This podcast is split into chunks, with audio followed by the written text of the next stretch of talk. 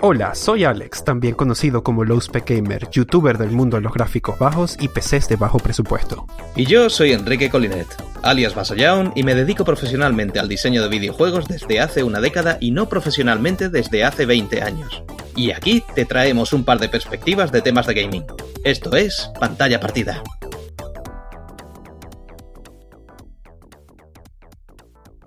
Bueno, ¿qué pasa, Alex? ¿Qué pasa, Spooky? de, verdad que esta, esta decoración que tenemos aquí en el set hoy, esto, esto es otra cosa, esto es otra cosa, esto es un nivel de calidad jamás antes visto, qué impresionante. El nivel de calidad o, que hemos estado demasiado tiempo sin venir por aquí. no, no reveles los secretos. Nada, esto. Una de dos, ¿qué son esas cosas? Hemos estado. Desde, desde el último podcast hemos estado unos, unas dos semanas, pero la razón ha sido buena y es que nos gustó muchísimo eh, lo que hicimos la semana pasada. O sea, el, programa pasado nos gustó eso, eso de dedicarle un tiempo a hacer research, a investigar un poquito lo que íbamos a hacer. Y nos da cierta seguridad y, creo que, la, calidad del programa gana bastante, más que simplemente sentarnos y, ponernos a hablar de cualquier cosa, ¿no? Que, que, por otro lado, vale, que eso, que eso vale, pero, pero no sé, nos ha gustado y entonces hemos decidido, pues, mm, dedicar más tiempo a cada programa. No sabemos si esto eh, va a implicar llevarnos, pues, llevar este podcast a una cosa de hacerlo cada dos semanas. No estamos seguros todavía de eso. Pero de momento lo que estamos seguros es que le queremos que dedicar mucho más cariño y atención cuando no estamos en, en directo, básicamente. Exactamente. Parece que eh, hemos dado con algo genial por, por puro accidente o iteración y queríamos un tópico que nos inspirara de esa manera, que nos llevara a investigar, a leer cosas y a tener como cosas preparadas para sorprendernos los unos a los otros. Y creo que esta semana tenemos algo que, uno, es temáticamente consistente, con justo el día que acaba de pasar, y dos, va a mm. generar una, conversación bastante interesante, a mi parecer. Además, que no hemos, no hemos caído en el, en el tópico de, del Halloween, y no lo estamos haciendo en Halloween, lo estamos haciendo en el Día de los Santos Inocentes, que es una cosa mucho más de aquí. Nadie tiene que saber eso. Nadie tiene que saber eso. No, no, pero está bien, está bien, está bien. Por eso no hay, no hay decoración de, calabazas por aquí en el, en el plato. Hay, hay telarañas, que eso es una cosa también muy española. Bueno, total, que entonces la temática, el hilo principal de, de, este programa es básicamente historias de terror, historias de terror de desarrollo, historias que nos han llevado a echarnos la mano a la cabeza y decir, oh Dios mío, sácame de este, de este embrollo. Bueno, a nosotros no, pero a la gente involucrada en ellos sí. yo, he tenido mis movidas, tú habrás tenido tus movidas, evidentemente. Yo, de hecho, puedo, puedo sentir que algunas de las historias que se van a contar hoy aquí son un poco mm, relatables, traducido malamente, pero, pero sí, o sea, hay algunas de las cosas que se oirán aquí y se dirán aquí, que en plan de, ay Dios mío, esto lo he vivido yo o he vivido algo muy similar y es horroroso. Entonces, eso, son, son historias de, terror que, que, si eres desarrollador de videojuegos, tápate los oídos o, vete a otra habitación porque son, son muy duras. ¿Qué nos tienes preparado tú? ¿Cuál es, cuál es tu primera historia spooky de, desarrollo? Pues quería arrancar con la aterrorizante historia de un juego llamado Shovel Knight. Y tú me quieres decir, pero Shovel Knight, que de, aterrorizante, que eso tiene muy poco, que ha sido un juego indie extremadamente exitoso de, de esa primera ola de indies estrella y, que le ha ido muy bien, que todo el mundo utiliza como referencia.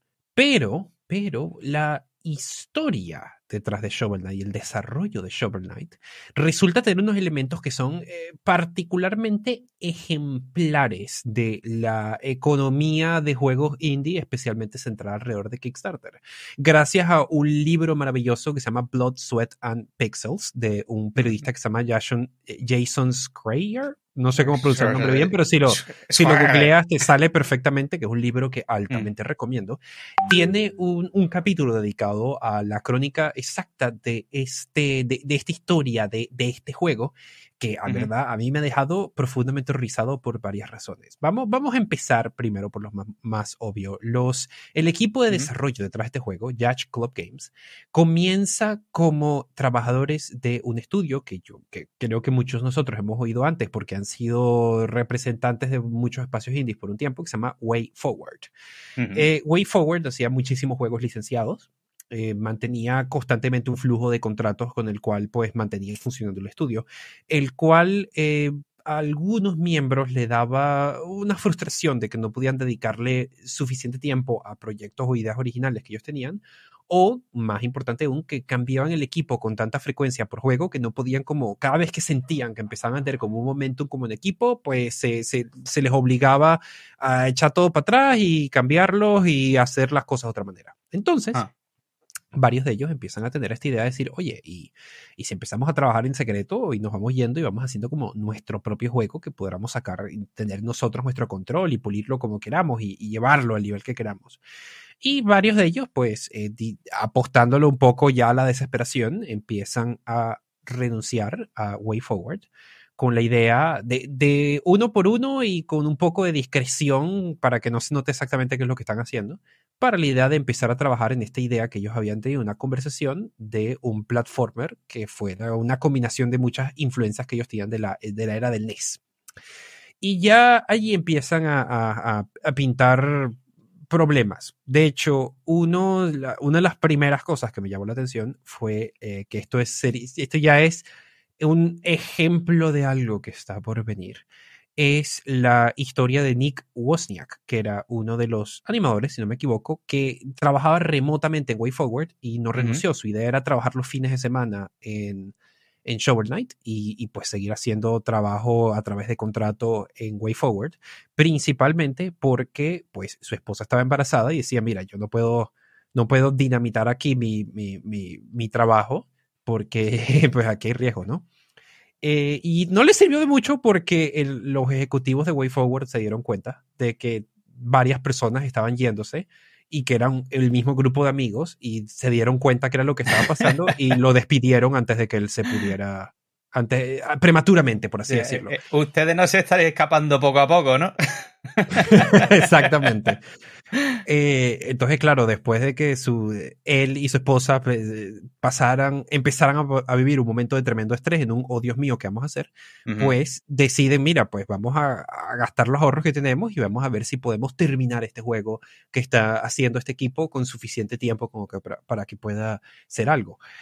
y ya por aquí es importante decir que la idea de invertir en un juego pensando que vas a tener como una remuneración rápida, pero un gasto que necesitas, ya ya, ya, ya pinta... Horrible, ¿no? Sí, exactamente. Eh, entonces, eh, pues, eh, en es curioso porque Shovel Knight, o sea, a lo mejor ibas a, ir a ese punto ahora mismo, pero Shovel Knight hizo un Kickstarter que fue bastante bien en principio, ¿no? En principio, pero cuando ves la historia de las bambalinas empiezas a ver unas banderas uh, rojas bastante curiosas. A, lo que me refiero con eso es que en efecto ellos deciden ir a Kickstarter pues por la idea de que claramente ven que sus ahorros no les va a dar tiempo. Ellos decían necesitamos un año para hacer el juego y ya a, medida lo empezaban a ver era así como que mira esto no, esto no va a pasar. Eh, y claro, ellos dicen pero claro que ha habido estos juegos en Kickstarter. Publisher, no, nosotros no, no queremos cederle el control a ningún publisher, vamos a hacerlo todo por Kickstarter. Y ellos se hacen la idea, crean este Kickstarter, ponen un límite, creo que fue originalmente de 75 mil dólares, con la idea, con la esperanza, como tiene todo desarrollador, de que mira, de que eso es por lo bajo y que si lo supera eso va a ser tres, cuatro veces eso y vamos a conseguir la pasta que necesitamos. Eh, y lo lanzan prácticamente sin decirle a nadie. Eh, y ahí ya empieza a perfilar un poco la cosa porque empieza a ir muchísimo más lento de lo que ellos esperaban, empieza todo el, el, el equipo a, a, ponerse nervioso y de hecho, cuando ellos reúnen parte del dinero que ellos tienen entre todos para, creo que hicieron, fue en, PAX o fue en uno de estos eventos, sí, fue en PAX, que ellos fueron a, mostrar eh, lo que habían hecho del demo hasta ahora, que era uno de los primeros niveles. Sí. Y así con la idea de, mira, vámonos a PAX y vamos a ver si podemos salvar este Kickstarter de alguna manera, vamos a ver cómo lo vamos a hacer. Y fue en el mismo PAX donde vieron pues que la prensa empezó a agarrar que decir, oye, pero es que esto estaba bien porque ya, ya el juego tenía muy buena pinta, tiene un buen flow, ya tiene una, una paleta, un, un, diseño visual que llamaba muchísimo para esa época. Uh, y ya fueron otros desarrolladores que ellos conocían, que habían pasado con campañas de Kickstarter, que le dijeron, pero, pero ¿qué demonios están haciendo ustedes? Ustedes deberían estar actualizando el Kickstarter todos los días, agregando un, un, una nueva meta que se cumpla cada semana y luego agregar otra y luego otra y luego otra. Y ustedes le han enviado demos del juego que tienen a algún influencer y ellos todos se así como que, no, Pero ¿qué, ¿qué, demonios están haciendo?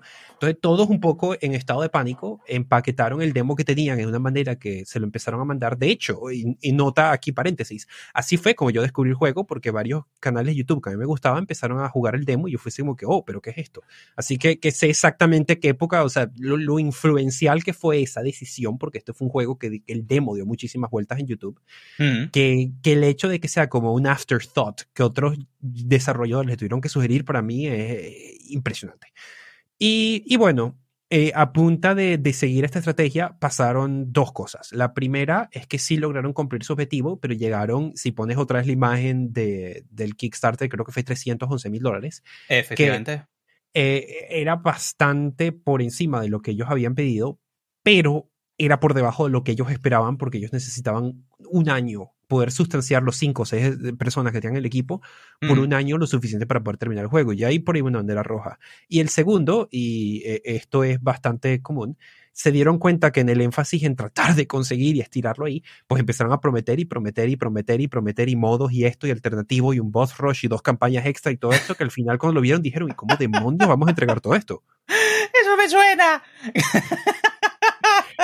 Cualquier, cualquier parecido con, con, personas aquí frecuentes y historias personales es completamente coincidencial, lo prometo. No aprendemos, no aprendemos nada.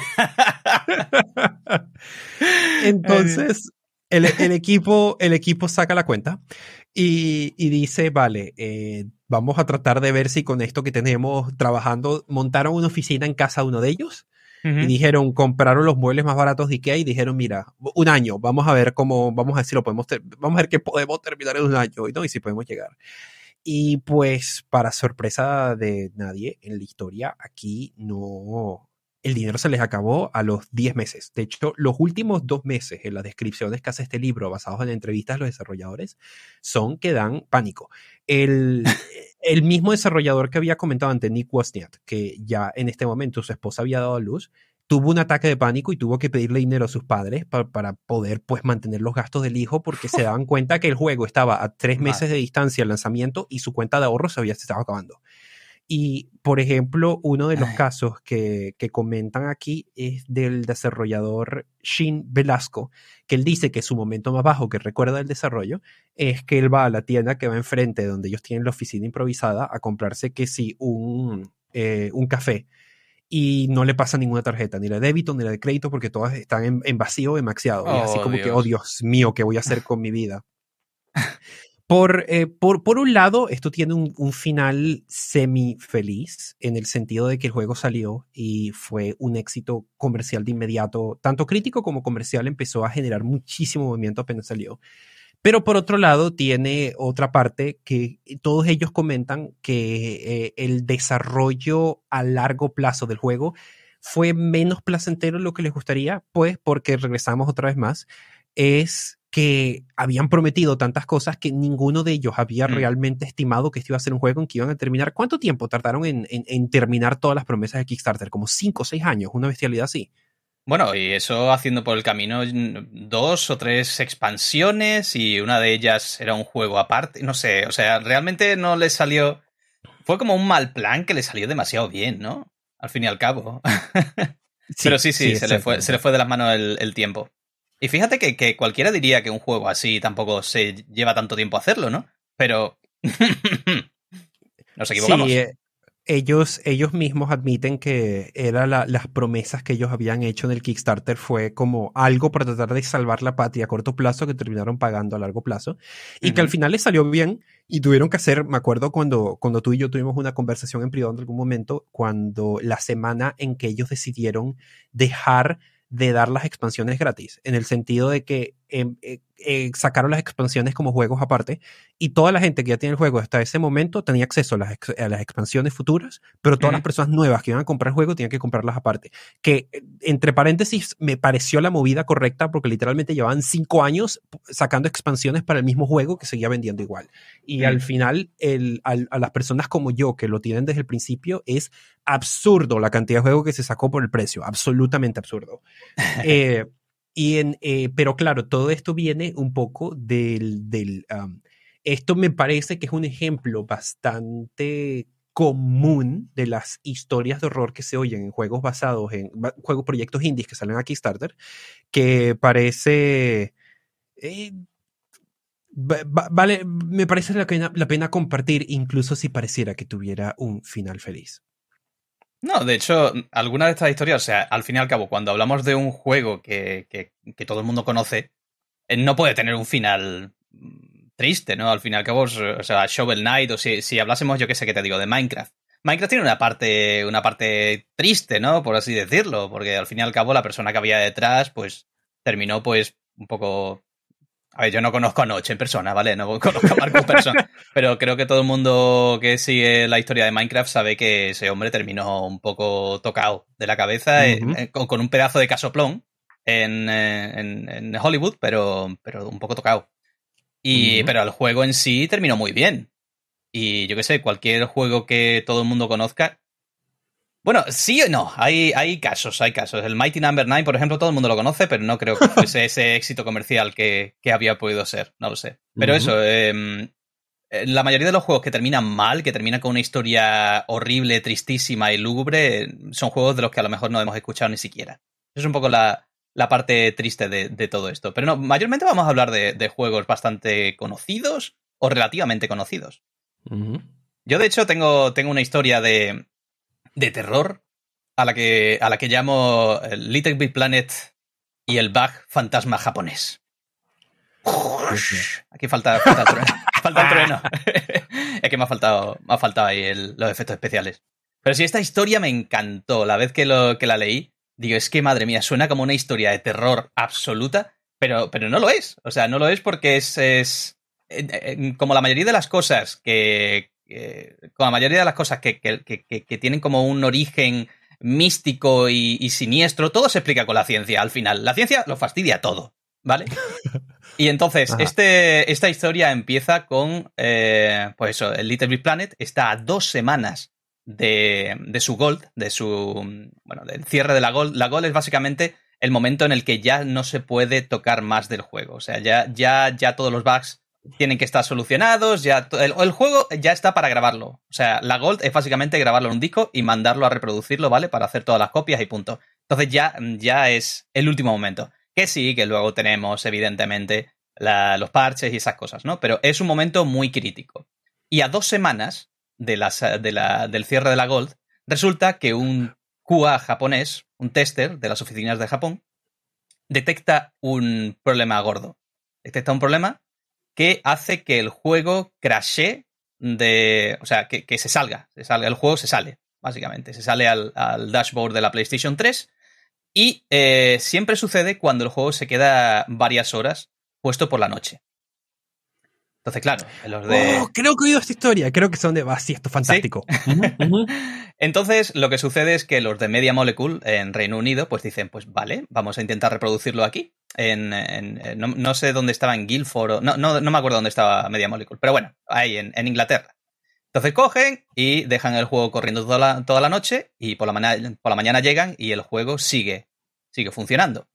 Entonces se quedan con la mirada en plan de, bueno, que, que, ¿por qué en Japón sí y aquí no? Eh, de hecho, mm, dan un pasito adelante en la investigación y se dan cuenta de que el tester japonés tiene conectado un iToy. IToy a, la consola. El iToy, que es esta cámara, es como una especie de webcam que se utilizaba para la PlayStation 2 y la PlayStation 3. Eh, muy baja resolución, baja calidad, pero bueno, al fin y al cabo servía para comunicarse con otros usuarios y para poder hacer, pues, grabar vídeos y esas cosas, ¿no? Se dan cuenta que ese, que ese tester lo tiene conectado y dicen, bueno, pues nosotros vamos a conectar también uno pero nada, no hay suerte y al día siguiente pues ven que, no, no, sucede, no consiguen reproducirlo y el tiempo se va, se va agotando. Entonces alguien en las oficinas de Media Molecule se da cuenta de algo que sí es consistente. Resulta que todas las noches, más o menos a las 4 de la mañana, es cuando sucede ese bug. O sea, siempre, todas las noches, en Japón, a las 4 de la mañana, hay algo que crashea el juego y que no lo crashea en, Inglaterra. Entonces esto ya se empieza a poner como muy siniestro y muy... Vale, ¿qué, qué, está pasando aquí? ¿Qué sucede en Japón a las 4 de la mañana? Entonces, eh, claro, esa es la pregunta correcta que, se, que tenían que hacer. ¿Qué sucede allí a las 4 de la mañana?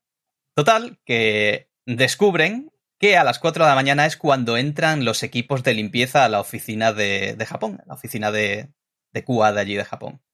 ¿Y qué sucede? ¿Qué es lo que hace ese equipo de limpieza? Podrías decir, bueno, a lo mejor es que pegan un tirón a algo o apagan algo. No, eso no es lo que sucede. Lo que sucede es que ese equipo de limpieza vienen con las aspiradoras y están durante un buen rato con las aspiradoras puestas. ¿Qué sucede? Pues que el iToy está puesto y está pues registrando el chat de voz continuamente. El chat de voz, que, por código pues tiene un, sistema de, compresión de audio que hace que al recibir tantísimo ruido blanco, el ruido blanco, si no lo sabéis, es el de... El, de las radios. El de las radios, eh, cuando, cuando sintonizas una radio mal, pues ese es el ruido blanco o el de las televisiones, ¿no? Pues tiene tanto ruido, tiene que procesar tanto dato que al final empieza a petar aquello y eh, había como un leak de memoria o algo de eso, lo que provocaba que al final, pues, eh, al, no poder comprimir, comprimir, bien tanto, tanta información, pues al final terminaba petando, ¿no? El y esto de audio se, llenaba y se desbordaba. Efectivamente, algo así. Eh, ciencia. al fin y al cabo, esto es ciencia. Total, que al, descubrirlo, dicen en, allí en Inglaterra, hostia, pues vamos a probar a ponerle una radio al lado, un iToy, le ponen una radio al lado mal sintonizada y en cuestión de minutos pueden reproducir el error y en cuestión de cinco minutos básicamente consiguen solucionarlo pues a muy poco tiempo de la salida de, bueno, del cierre de la Gold de, Little Big Planet. Y esta historia es que me encanta, es que me fascina, porque parecía, parece es que básicamente parecía una historia de terror ahí con fantasmitas y esas cosas, ¿sabes? y al final nada, ni fantasma ni, ni, ni, rollos patateros. Al final era un japonés que estaba ahí con su aspiradora y punto. no había más. Y es un excelente ejemplo de la clase de error y bug súper oscuro que tiene un programa que cuando lo ves dices, pero ¿cómo coño? O sea, de, esas cosas que, tienen sentido cuando te las explicas, pero dices, ¿cómo claro. yo me iba a dar cuenta de esto? Esto es tan imposible. Es que, claro, es, hacer las preguntas correctas, pero claro, tienes que tener también toda la información y, evidentemente el tester japonés no se iba a poner a parar en plan de, oye, lo mismo, mm, lo mismo esto es relevante, pero aquí a las 4 de la mañana vienen la gente a limpiar si no hay un contexto adecuado para esto, es en plan de ¿por, qué me suelta esto? A mí que me importa, ¿sabes? Es que esto suena a información irrelevante, pero es que no lo es. Era la información más relevante en, este caso. Es súper curioso, esta historia me encanta. Y lo peor es la labor que tuvo que ha pasado los programadores y el equipo de QA de detective para tratar de determinar qué demonios estaba. O sea, es, es, ya es tan doloroso el proceso de debug de cualquier pase de software, pero a este nivel tan eh, es innombrable. pues es una de las historias que más me gustan de, cómo, un bug que parece imposible de detectar, porque es que las, variables son, son, muy escasas. En plan de. La, pregunta de qué sucede en Japón a las 4 de la mañana me parece fascinante. en fin, esa es mi historia de, Little Big Planet. ¿Tú qué tienes ahí para. ¿qué, más tienes tú? Quiero hablar de Psychonauts. Psychonauts. Psychonauts. Psychonauts en particular me parece un, ejemplo importante de, hablar aquí, ah, por una razón muy específica, que es la, historia de desarrollo de Psychonauts es la típica que si el juego hubiera sido un desastre, si hubiera fracasado, si esto hubiera sido un cyberpunk cuando salió, es la clase de historia que tú lees y dices, ah, por eso fracasó. Pero en este caso es un poco bizarra porque pues es un juego que es un, un éxito de culto, que es como de las listas de mejores juegos de la historia, que la, gente constantemente habla de una gema que no fue apreciada en su tiempo, eh, mm. pero, pero el desarrollo fue lo más lejos de idóneo posible. Esto, para, para tener el, contexto, es importante, eh, esto sale un poco a relucir por el hecho de que sacaron una secuela hace relativamente poco, 20 años después del primero, y la razón por la que tardó tanto en esto y tener algún tipo de cohesión es porque digamos que todo el equipo, que probablemente quedó un poco, un poco tocado de esta historia. ya, ya desde el principio, eh, esto sale de Double Fine, un estudio que habían quedado con unas ideas de su último juego, de que querían hacer cosas de un thriller psicológico, algo por el estilo. Pero ya estaban empezando mal porque no podían conseguir una oficina, porque en ese momento estaba pasando la burbuja del dot-com en Estados Unidos y todas las oficinas estaban con los precios por las nubes. Y no fue hasta, hasta el colapso económico de esa burbuja en Estados Unidos que empezaron a poder como conseguir suficiente dinero para poder un piso lo suficientemente barato en San Francisco, una oficina para empezar a desarrollar y como todo desarrollador en su momento en ese en, en esa espiral de tratar de crear tu producto eh, soñado tenían esta idea grandiosa que les empezó a generar problemas. Ellos pensaban, a ver, tenían un acuerdo con Microsoft para el Xbox original. Si tú recuerdas la época del Xbox original, eh, Microsoft tuvo por, una, por, por, un momento esta necesidad de probar de que ellos eran como la nueva fuerza en el arte de los juegos y pues de, a nivel de publisher le metieron dinero a muchos juegos que tenían como esta pinta de ser como artísticos e interesantes para probar lo que podía hacer el Xbox y todo esto. Y Psychonauts fue un juego que se metió justo en esa onda y logró como convencer a Microsoft lo suficiente para sacar, eh, sacarles un presupuesto para esta idea tan ambiciosa que ellos tenían de un juego que explorara la mente de sus personajes a través de niveles. Ya de principio, a ver, este es un estudio que no tenía experiencia en este, en este tipo de juego. Y ya, por ejemplo, las cosas que empiezas a leer es que, por ejemplo, en, el, en la oficina, en, el organigrama de desarrollo, eh, comienzan como muchos estudios modernos hoy en día, que pues tienes unos diseñadores de niveles, tienes unos artistas que les hacen, que trabajan con ellos para hacer la parte visual del nivel, pero la mayor, la primer tercio de desarrollo del juego ya tenías que los leads se la pasaban cambiando de opinión de quién debía ser el que dictara la batuta, el que llevara la batuta de cómo se iba a hacer un nivel entre el departamento artístico y entre el departamento de level design. Y mm. al punto que lo cambiaron tantas veces que los dos equipos se volvieron rivales que se odiaban. Y es así como que, wow, oh. ok, ¿cómo tienes un departamento de arte un departamento de level design que se odian? O sea, ya que, están como peleándose por cuál es la visión creativa de un nivel. Eso, eso ya, ya perfila mal. Claro. Y el otro que me parece muy interesante y del que se puede aprender una lección es que eh, aparentemente el pitch que ellos le habían hecho a Microsoft era extremadamente vago en el estilo de, ah, es que este juego que te metes en las mentes y, y exploras las psicologías de...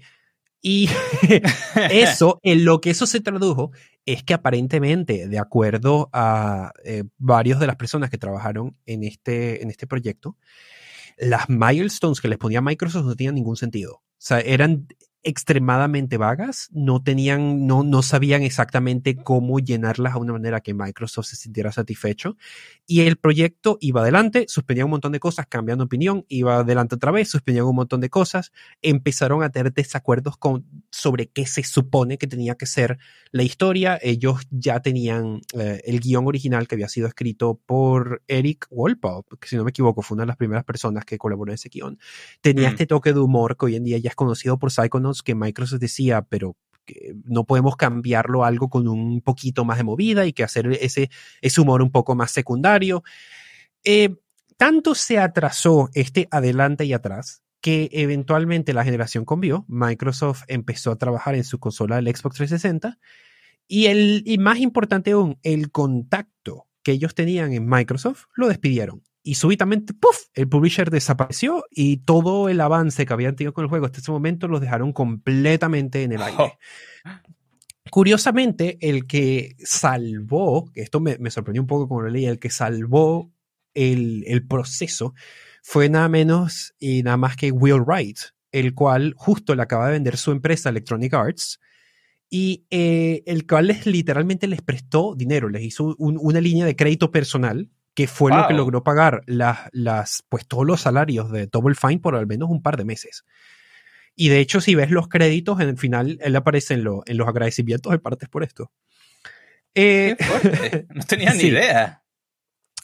desesperados, ellos lograron conseguir un acuerdo con un publisher en ese momento que se llamaba Mayesco, el cual, bueno, ya llega de allí. Eh, Y una de las, una de las cosas que Mayesco les pidió es decir, ok, esto lo han estado desarrollando Xbox para hasta ahora, también queremos una versión para PlayStation 2 de un juego, de un motor que ellos no entendían del todo. Al final eso terminó atrasando el juego más y fue que en un total de 4.5 años, casi 5 años en desarrollo, en un proyecto que ellos pensaban que iban a sacar en dos. Lo que significa que fue un, una estirada constante. Mm. Esta historia no termina inmediatamente en felicidad por varias cosas. El juego fue un fracaso comercial en el momento que salió. Eh. Mayesco quebró, y de hecho una de las razones por las que quebró fue este juego. Así que esa, esa apuesta no les, no les salió del, del- de lo mejor posible.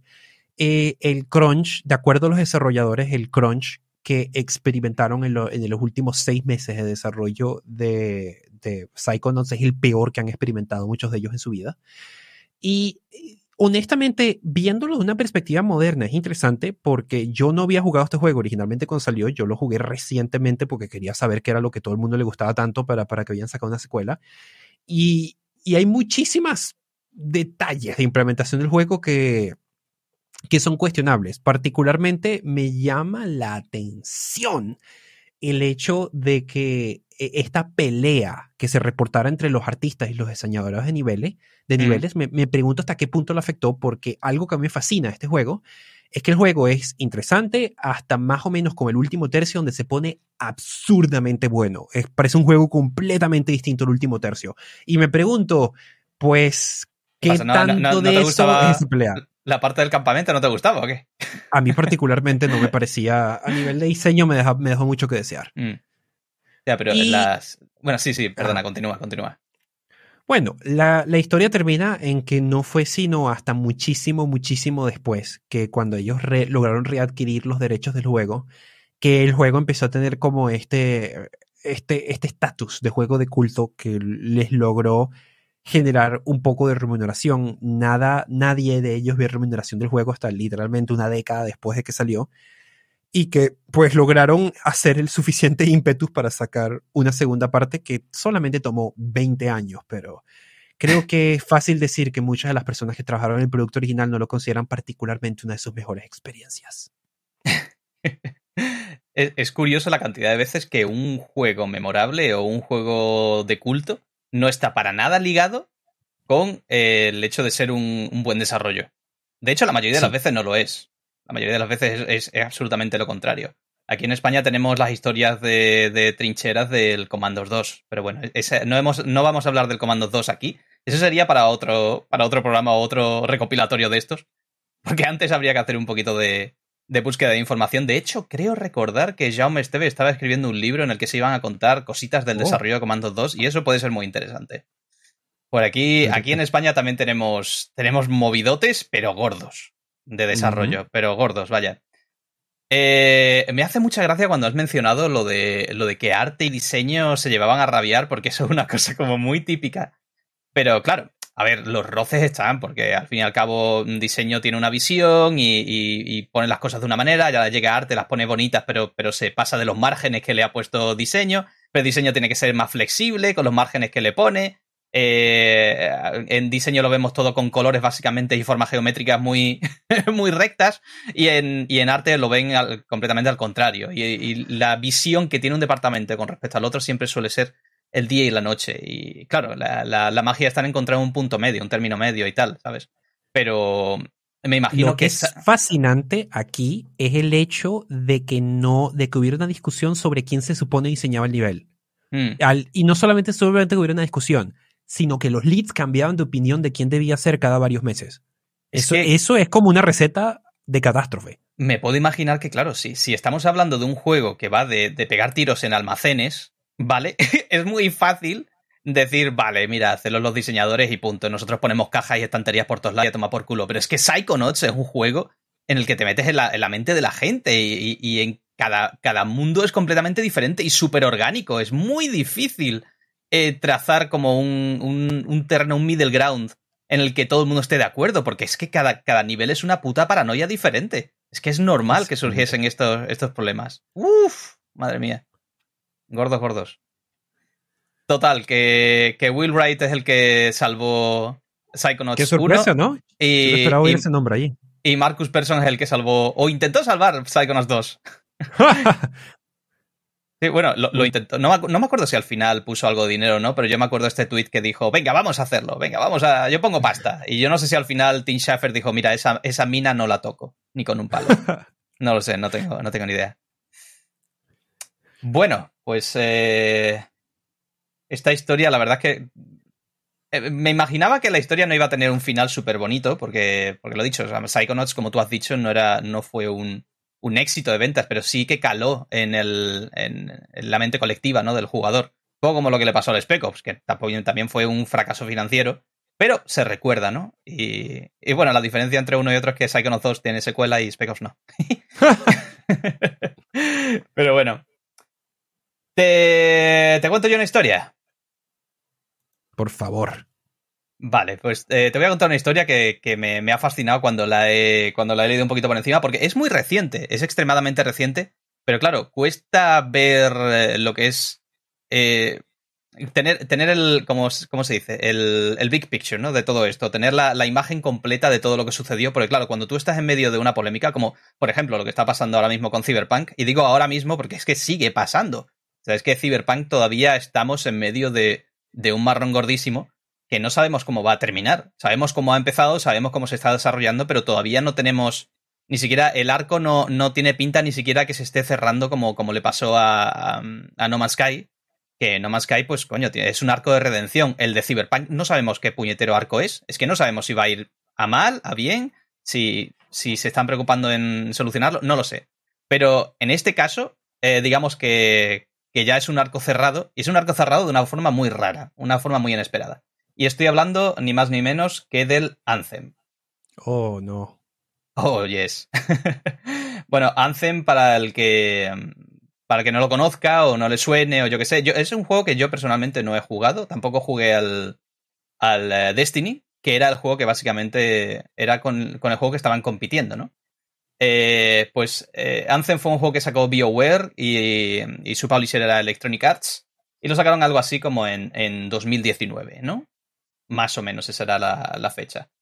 Pero, eh, claro, la fecha había tenido que llevarse un poquito más allá, porque este juego ya vino acompañado por algunas polémicas, porque era un juego que estaba intentando, pues, eh, parasitar el éxito de, precisamente, del, del Destiny 2, bueno, y Destiny 1 y 2, porque eran juegos que, estaban gustando muchísimo a la gente y Electronic Arts pues quería sacar un producto similar y decir, oye, pues nosotros también tenemos nuestro propio Destiny y va a ser mejor y tal. Se enseñó este tráiler que salió en, un E3, que fue una pasada, que se veía el personaje volando y tal y cual. Pues bueno, resulta que cuando enseñaron el tráiler le quedaba ya nada y menos para, para, o sea, para terminar la producción. Y eh, de hecho salieron unos meses más tarde, pues, eh, este, estos titulares de, de desarrolladores de, de, de Anthem diciendo que el juego se había hecho, o sea, la producción había durado nada y menos se había mm, apretado muchísimo esa producción y, había un montón de problemas con el motor, que no sé qué, no sé cuánto total. Es uno, eh, eh, uno de esos ejemplos de juegos que por sacarlo rápido, al final pues eh, cargó con muchos problemas que eran innecesario que cargase, pero bueno.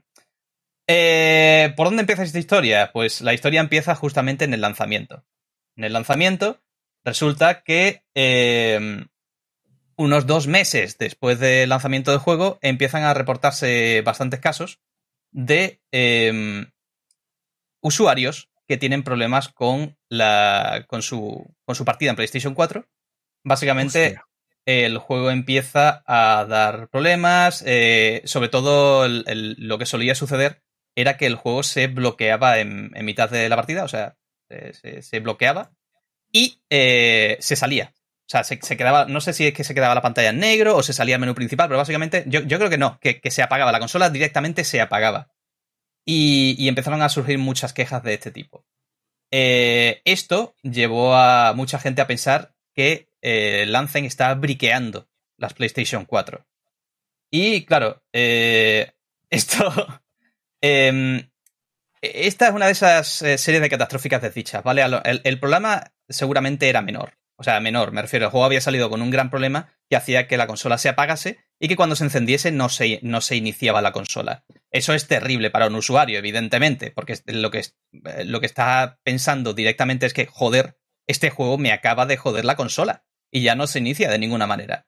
Total, eso, ese, esa situación empezó a extenderse, empezó a, haber muchos rumores sobre cómo eh, la, el Anthem está briqueando consolas tal y cual, realmente no era lo que estaba sucediendo, pero los rumores se estaban extendiendo más rápido que la solución que ya estaba. Eh, básicamente había ya una solución en camino, creo que iban a tardar una semana en publicar el parche. Lo que pasa es que estas cosas no son inmediatas. En Steam son más o menos inmediatas, pero en consola tienen que pasar una QA, tienen que pasar una certificación y bueno, evidentemente Sony, consolas que están ahí metidas dentro del proceso, eh, saben que si eh, un juego corre este peligro, eh, le da mucho, le da mucha prioridad con respecto a otros juegos que a lo mejor pues, pues no tienen tanta, tanta prisa, ¿no? Aquí hay un juego que, que corría bastante peligro porque si no salía este parche las ventas iban a caer de forma fulminante. Y ¿Y qué sucedió? Pues que la, como el parche tardaba más o menos una semana en salir, pues en ese tiempo muchos, eh, muchos medios de tinte tóxico y también algunos usuarios de tinte tóxico de YouTube, que, que de hecho es mm. gracioso porque al buscar eh, quiénes habían hablado de esto en YouTube España, me han salido los, los, pues, los, los em, sospechosos habituales. No, no vamos a mencionar, no vamos a mencionar su nombre, pero ha sido muy, muy fácil encontrar cómo había gente eh, lo dicho, esto no solo en España, sino también en todo el mundo ya había gente pues sumándose a, a esta mara, a esta, ¿cómo se dice? Marabunta, no, pero a esta turba de gente. Era fácil de obtener clics. Exactamente, era muy fácil obtener los clics, pero la información ya existía, ya, ya se había dicho que había un, una solución en camino, que, que, la consola no se estaba briqueando, que realmente la solución era encenderla en modo seguro y dejar que, esto no sé si te habrá pasado alguna vez en la PlayStation 4, ahí me ha pasado varias veces, la, consola pues se apaga mal o se apaga durante un momento que no se debe apagar y eh, se tiene que encender en modo seguro para que se reconstruya la base de datos del disco duro y eh, ya está, y ya se soluciona el problema. Eh, el tema es que había muchos usuarios que directamente no, no, buscaron, no, no, supieron usar Google para esta circunstancia y directamente se fueron a comprar otra consola. Y dijeron que, que se habían comprado otra consola. Entonces, claro, ya al haber usuarios escuchando de historia de otros usuarios comprándose consolas cuando no era necesario, era simplemente que, no sabían que podían, que esta solución era, era posible. Pues eh, el, rumor se extendió, pero, pero a unas velocidades insanas, antes de que el propio parche que arreglaba este problema se lanzase. Entonces, eh, entre, entre la velocidad a la que se mueve información altamente tóxica en Internet y que la gente no tenía paciencia porque era un lanzamiento muy reciente, pues eh, terminó por crear esta situación. Eh, una vez que salió el parche y que estaba BioWare todavía eh, intentando convencer a la gente de que no, tranquilos, que no está briqueando la consola, a todo esto Sony en paralelo devolviendo el dinero de las ventas del juego, que no ayudaba para nada a convencer a la gente de que el juego no estaba briqueando eh, la consola y que, y que el juego no había salido en unas condiciones, en fin, horribles, ¿no? Total, que sin, sin, quitarle la razón a los usuarios, porque evidentemente si tú escuchas ese tipo de cosas te da miedo y, ya no quieres acceder al juego.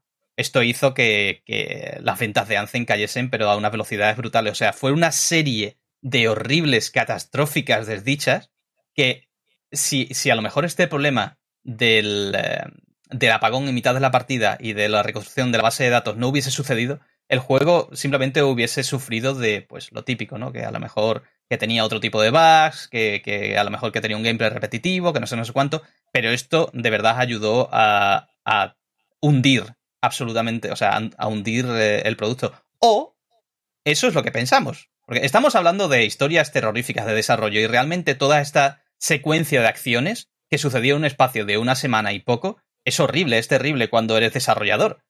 Pero lo más irónico de toda esta historia es que no tiene un final para nada malo.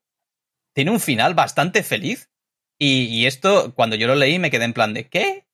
O sea, pero Anzen no había sido un, un fracaso horrible y estrepitoso. Pues, eh, ¿sabes lo que sucedió? Eh, Electronic Arts, como no tenía absolutamente nada que perder porque el producto ya había sido un absoluto fracaso, decidió poner el juego al. Eh, creo que solo solo tres meses después de su salida, puso el juego a una oferta de, no me acuerdo si, lo puso a 24 dólares cuando el juego había salido, pues imagínate, a 60 y tantos, ¿no?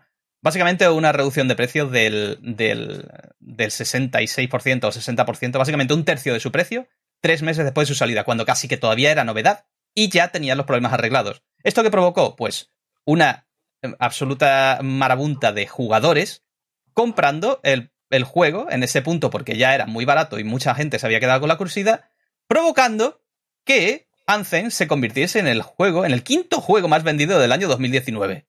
Joder. ¿Cómo te quedas? esto es lo terrible. Esta es la historia terrible. esto es lo que da miedo. Que los usuarios al final, por mucho que se quejen. Pues, a ver, como o sea, quizás hay una lección. Obviamente, Anthem lamentablemente tenía otros problemas de diseño que no le mm. permitieron mantenerse quizás en los niveles donde les hubiera gustado.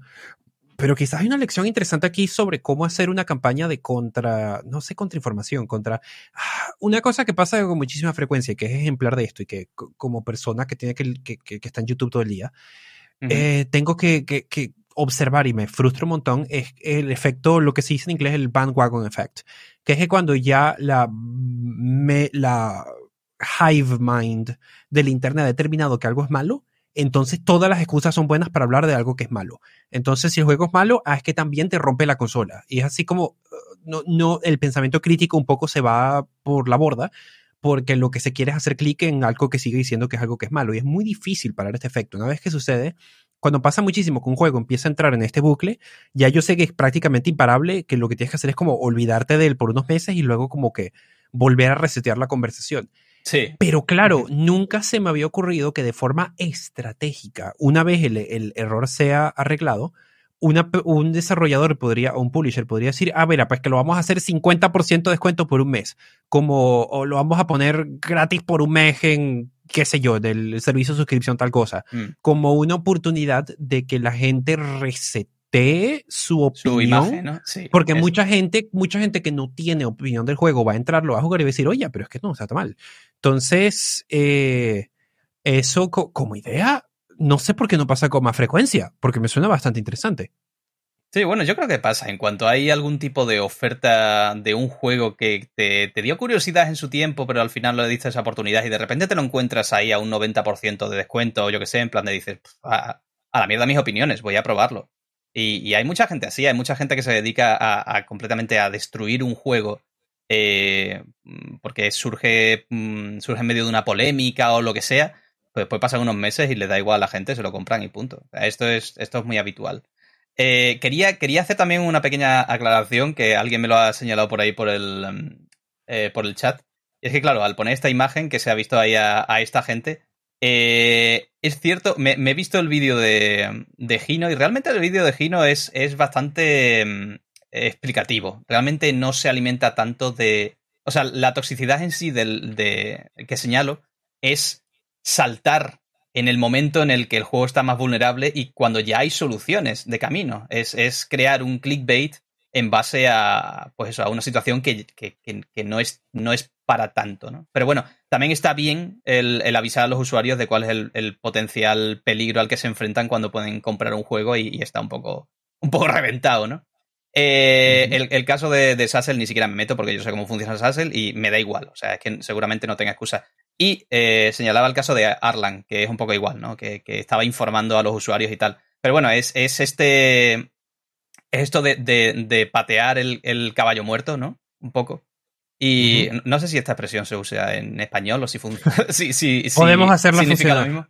Pero sí, es, es el hecho de, de, hostias, ahora mismo que están súper reventados, saltas y, te cebas, ¿no? Te cebas con esto. Pero bueno, da igual, al fin y al cabo, eh, Electronic Arts se metió en su propia trampa, ¿no? Porque al fin y al cabo lo que había tenido que hacer es darle más tiempo al producto, mm, porque hizo lo que, lo que muchos, muchos eh, publishers hacen, que como va a salir la competencia en un momento concreto, eh, le pegan un apretón al producto y, esperan que simplemente diciendo hacerlo más rápido pegando tres latigazos, pues el juego salga antes, sin sufrir las consecuencias de haber pegado ese apretón, que es que el juego salga mal.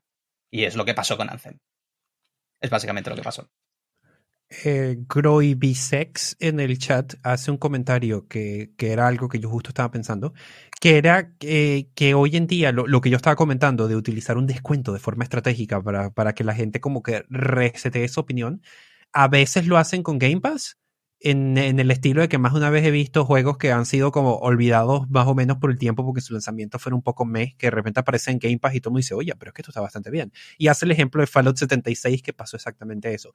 Y es cierto, simplemente que sería más interesante que eso pasara de forma... Mm. estratégica, aunque quien no dice que eso cuando pasó en, en Game Pass con Fallout 76 no fue estratégico, no lo sé. No sé, es que ya cuando no tienes nada que perder resulta que, que, tienes mucho que ganar, ¿no? No sé, de todas formas, eh, lo mencionado con, con, este tipo de situaciones. Cuando, cuando hay una situación muy sensible con un producto y hay tanta gente saltando ahí a. No sé, hablando de ello y, Ay, no sé. Supongo que como desarrollador me siento muy vulnerable con este tipo de situaciones, ¿sabes? Porque hay cosas que tardan un tiempo en solucionarse y tienen una buena solución y va de camino, pero como la gente en Internet eh, lo que valora es la inmediatez, quieren toda la información ya y no la, no la tienen. Y, este tipo de youtubers, por, por muy buena intención que tengan, normalmente no parten con toda esa información. Y yo lo he visto, o sea, es que lo he visto. Estando dentro de desarrollos he visto cómo la gente habla sin saber. Y, es que no tengo es que no tengo la más mínima duda que esto suceda con, esta gente que, que he enseñado. Da igual, tampoco lo sigo y tampoco. Seguro que son personas maravillosas. Simplemente no me gusta su contenido y punto. Ya está, se acabó. Eh, continuamos, venga. Enséñame, enséñame qué más. Antes, la conclusión que quiero que, que, que termino sacando esto es que más y más cuando sale un juego es así como que, ok, voy a esperar dos años a ver qué tal está y lo pruebo. Claro, e, e, esa es otra. Que la Debería empezar a. Sí, la, inmediatez de, como que jugar las cosas apenas sale es un poquito catastrófica. Ya, pero en verdad los usuarios no tienen culpa de eso. Y eso yo lo sé. o sea, Eso como desarrollador y como usuario, como jugador, yo lo sé. O sea, que tú cuando, cuando te sacan un juego, supuestamente el juego ya ha salido. No es el momento en el mm. que empiezas a esperar a que esté terminado. que básicamente eso es lo que significa un lanzamiento. Ah, se cumple el día uno del tiempo que esperaré hasta que esté guay el juego. Y eso es un poco mierda, la verdad. Pero bueno, mejor eso a... Luego cuento una historia sobre, sobre un juego que ya no tenía marcha atrás. Así que venga, eh, cuéntame cuál es tu siguiente historia. Esta era mi preferida, la quería llegar, porque era un tema del que yo había oído personalmente hace tiempo, pero nunca había oído la historia completa, que se llama Star Wars 1313. No sé si esa pronunciación correcta se utiliza en Internet, pero lo voy a utilizar así que es un juego que LucasArts estaba desarrollando hasta justo hasta la adquisición de, de, Star Wars por parte de Disney. Que todo el mundo le tenía como un hype súper fuerte y que desapareció completamente de la faz de la Tierra. Y en, en, el mismo libro que mencioné antes, Blood, Sweat and Pixels, hay un capítulo basado en entrevistas a personas que trabajaron en este juego que cuentan una historia que da pánico, como esa, o sea, a un desarrollador le da pánico y a un jugador le da lástima porque es realmente interesante. Y, tiene que ver muchísimo con una empresa que en su momento de oro, pues creo que muchísimos le tenemos como un cariño por lo que fueron en algún momento, que fue LucasArts, que en su momento pues hicieron algunos juegos que fueron hasta el día de hoy tremendamente influenciales, pero que tuvo un momento en que como que desapareció y, del mapa y dejó de hacer ese nivel de juegos que se esperaban de ellos. Y la historia de estas dos cosas están conectadas, porque un asunto hay, una frase en este libro que un ex empleado de LucasArts dice, que la voy a traducir eh, así un poco a lo rápido, que me gusta mucho, que dice, el, el, área de la Bahía de San Francisco está llena de personas que han tenido el corazón roto por Lucasfilm y LucasArts.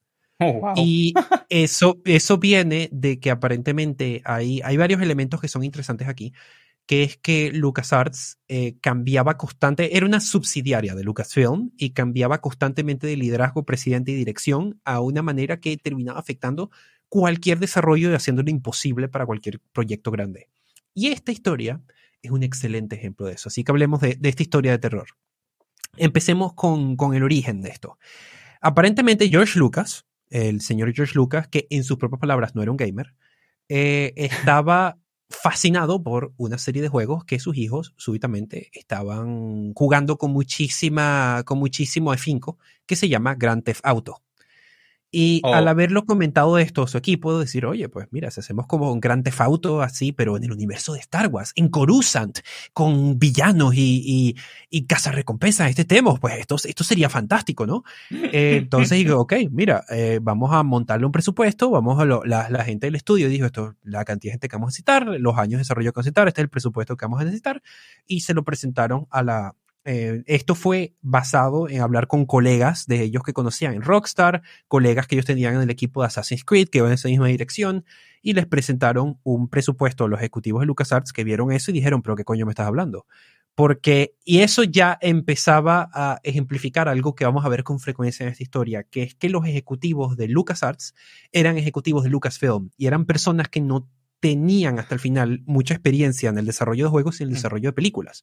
De hecho, un, eh, una de las personas encargadas del juego comentaban que una cosa que era extremadamente frustrante era que cada vez que tenían una reunión con la subsidiaria de Lucasfilm, tenían que sentarse a explicarles, cómo, hacerles una presentación de cómo funciona el desarrollo de un juego, que era, se perdía muchísimo tiempo en expectativas incompletas.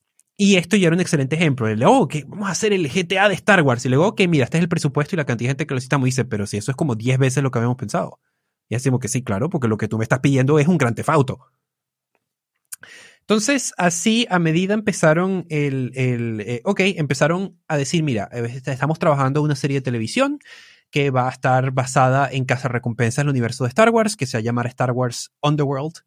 Uh, pues mira, pues hacemos un juego que sea un tie-in desde eso. Y pues el equipo, sin saber muy bien qué era lo que exactamente querían con eso, empezaron a trabajar en lo que internamente ellos llamaban Gears of Star Wars, que era básicamente Gears of War, sí. pero con ideas del universo de Star Wars siguiéndolo, yéndolo viniendo.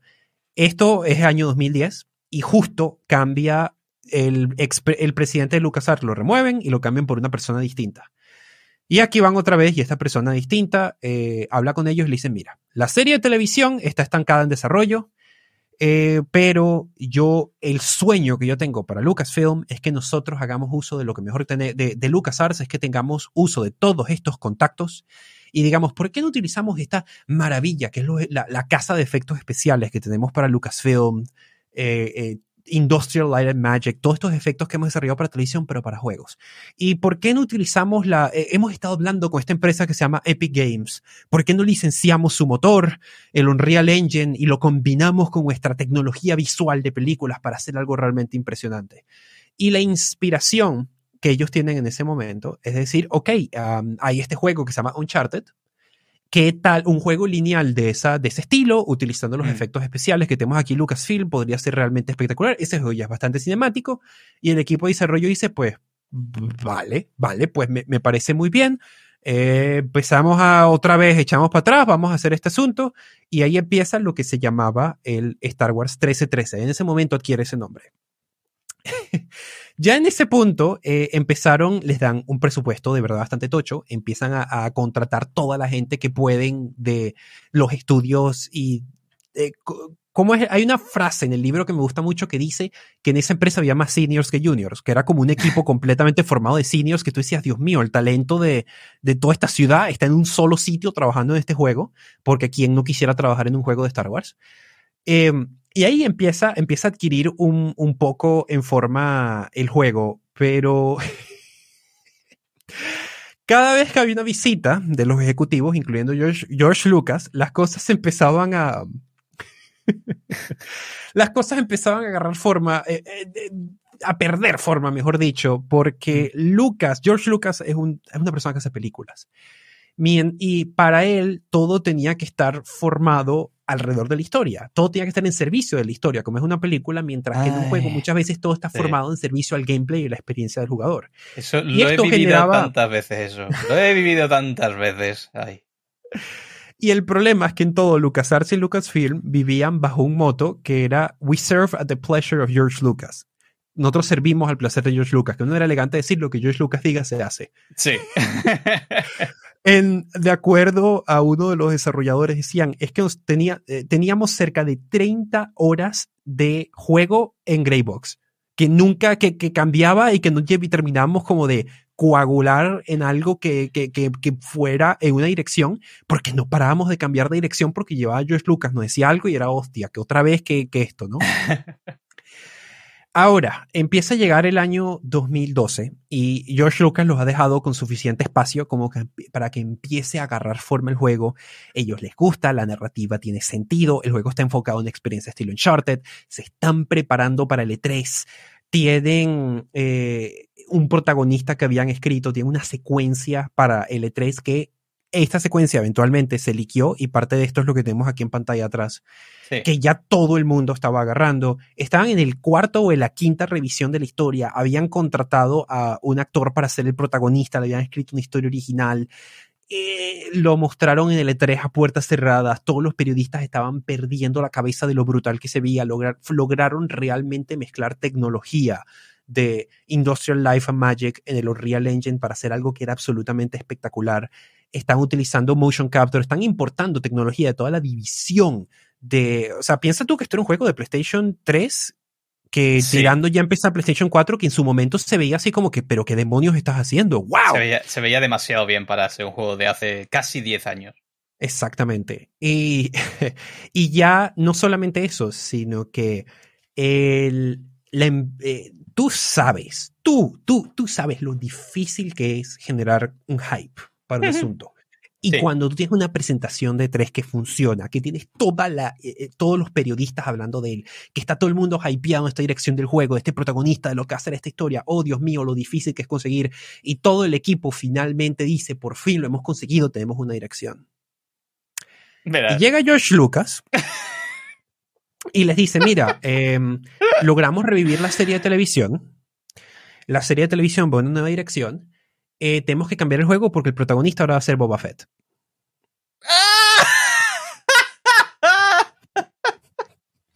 No puede ser. No puede ser. una versión más joven de Boba Fett. Y todo el equipo dice, ya va, un momento. Tú me estás diciendo que tenemos que eh, echar a la borda este personaje original que ya teníamos escrito, que ya habíamos tenido el actor, que ya habíamos grabado las líneas, que ya teníamos todo en, en esta orientación para hacer un personaje que, ok, que está establecido, pero tenemos que cambiarlo. Y no solamente eso, sino que lo, que le trataban de explicar a George Lucas es decir, mira, esto no es un cambio visual.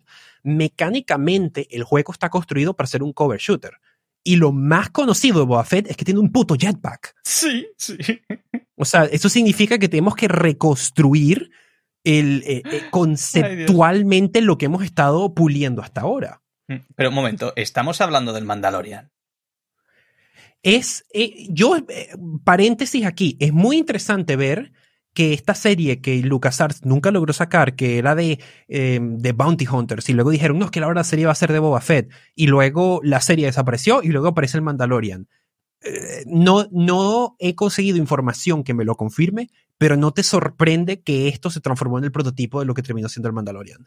Bueno, que a ver, quien haya visto el Mandalorian sabe que al final básicamente se da una información que te hace pensar de forma bastante explícita que hay una serie, que, va a haber una serie de Boba Fett.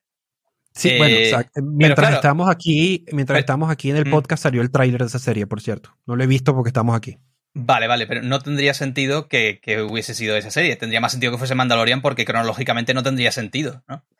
sí, pero digo conceptualmente la idea de una serie de un personaje estilo Boba Fett, dando vueltas y teniendo sus aventuras como un recompensas, no, no me sorprende. Entonces, Mandalorian, tiene que serlo. Exacto, sí, tiene, que, tiene que, haber sido, tiene que haber sido algo que ellos han reciclado de esa idea y ese guion que ellos tenían, no me sorprendería lo más mínimo. Oh, pero eh, claro, después de la, depresión que estaba pasando el equipo de LucasArts al sentir que ellos tenían este momentum y que se los habían quitado con tener que cambiar dirección un juego.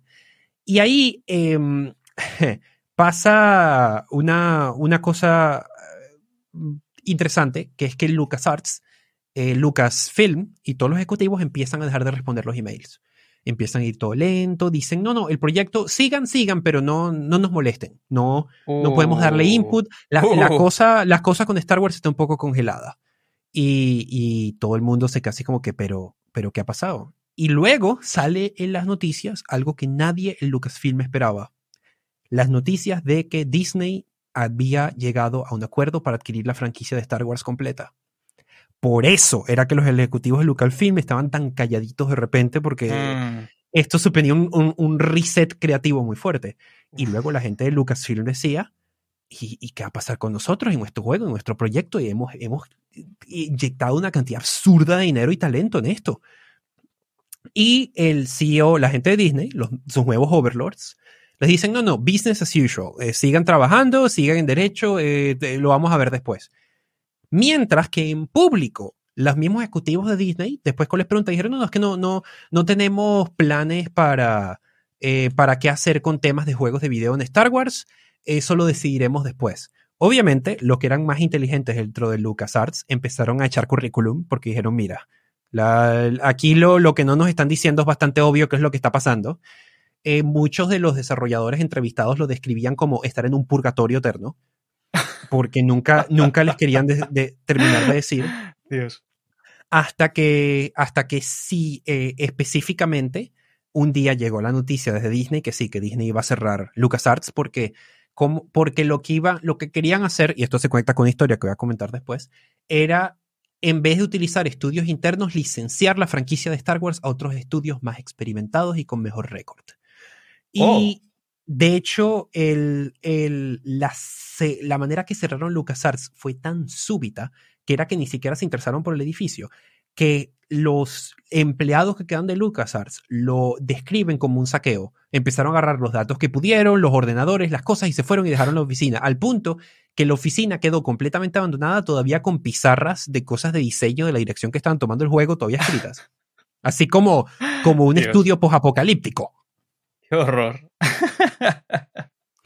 El último intento en tratar de salvar el juego, un poco, quedó en que uno, eh, la noticia sale de que la nueva persona que Disney había decidido darle la licencia de Star Wars era EA. Y EA tenía un estudio que se llamaba Visceral, que era el que desarrolló Dead Space, que quería hacer una reunión con el equipo de desarrollo. Y ellos decían, ah, no, estos quieren quizás comprar lo que, contratar los que quedan del equipo, ahora ellos tienen el proyecto, podemos terminar Star Wars 13.3 en Visceral. Ellos hacen una presentación al, larguísima, explican toda la trayectoria, todo lo que habían desarrollado. Y el presidente de Visceral, que se llama Papoutsis, se levanta y dice, mira, pues yo no sé qué ustedes eligieron esta reunión, pero mi idea no era resucitar este proyecto. Lo que me interesaría sería entrevistar a los desarrolladores que trabajaron en esto y meterlos en otro juego de Star Wars que queremos hacer nosotros. Mm. Que irónicamente ellos habían contratado a la guionista de Uncharted 4 para hacer este juego, Sí. que era un juego que era básicamente este mismo puto concepto, hacer un juego de cazadores de recompensas en Coruscant, que qué sé yo, que por cierto, este también se canceló porque Visceral también cerró, así que ya veo que esto fuera como un, una, una batu- un, un testigo que se iban pasando y que iban cerrando. Pero bueno, lamentablemente el, eh, las personas, todos aquellos que trabajaron en este juego, lamentan muchísimo porque todos ellos dicen que lo que estaba dentro del juego era brutal, que lo que habían conseguido antes de tener que cambiar a Boba Fett se estaba viendo espectacular, que va a ser un juego single player de Star Wars como ningún otro había en ese momento que realmente iba a dar una historia completa y cinemática y se iba a ver brutal y que murió por razones puramente políticas e interferencia y una, una visión de una empresa que estaba eh, conceptualizada por gente que hace películas, no juegos. Mm. Y lamentablemente, pues lo que quedó de este juego son leaks que puedes conseguir por ahí en internet y trailers y cosas que se soltaron y lo que sea que habrá de código flotando de internet y nunca se pudo terminar. Así que esta es una historia que no, que, que no termina bien y es una verdadera lástima. Sí, esta termina terrible. Y de hecho me recuerda un poco a, a- a- Antes al principio del podcast he dicho, hay algunas cosas con las que voy a empatizar. Y claro, el cierre de Dead Island 2, que es otra historia de terror, que está todavía en marcha, porque todavía no ha terminado. Pero yo, yo viví algo parecido a eso, en plan de, bueno, se está cerrando y vamos a ver, bueno, cuando, cuando cancelaron el proyecto y, y aún no, no teníamos la confirmación de si esto era una forma de apretar al equipo y decirle, bueno, lo mismo han dicho que cancelan simplemente para, para renegociar y ver si a lo mejor nos, nos aprieta las tuercas, a lo mejor es una amenaza y tal y cual, pero llego al, al lunes siguiente y me encuentro todas las cajas de todos los kits de desarrollo apilados en el pasillo y digo, vale, no. Esto no es una amenaza, se van a llevar todo, se lo llevan todo, tío.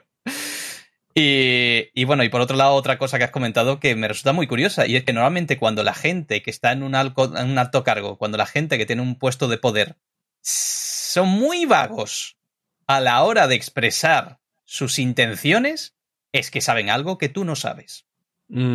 Y en este caso eh, ellos sabían que había una adquisición muy importante sucediendo, no querían, no querían decirlo. Claro, es que ellos también están entre la espada y la pared. Si dicen cualquier cosa, o sea, tienen que actuar con normalidad, pero no pueden actuar con positividad o con énfasis. No pueden decir, venga chicos, todo va a ir bien. no. Sí, porque Porque- literalmente sabían que estaba a punto de cambiar de manos toda la franquicia. Sí, sí, sí. Es que era un movimiento muy, muy bestia dentro de lo que era, madre mía. Es que era una adquisición completa. Como, como para decirles lo que hacer, porque es que cualquier cosa que le dijesen iba, iba a ser para nada. Y, y fíjate las repercusiones que tuvo esto, que no volvimos a tener un juego narrativo de un solo jugador de Star Wars hasta que Respawn hiciera Jedi Fallen Order décadas después. O sea, es... Bueno, décadas, décadas tampoco. Años, años. Años. Hace una década, ¿no? Sí, pero, pero no en plural, que me has asustado, has Ok, dicho décadas. Década, década, década. Una década después. Una década después. Sí, eso, ese dato es, es muy correcto y asusta.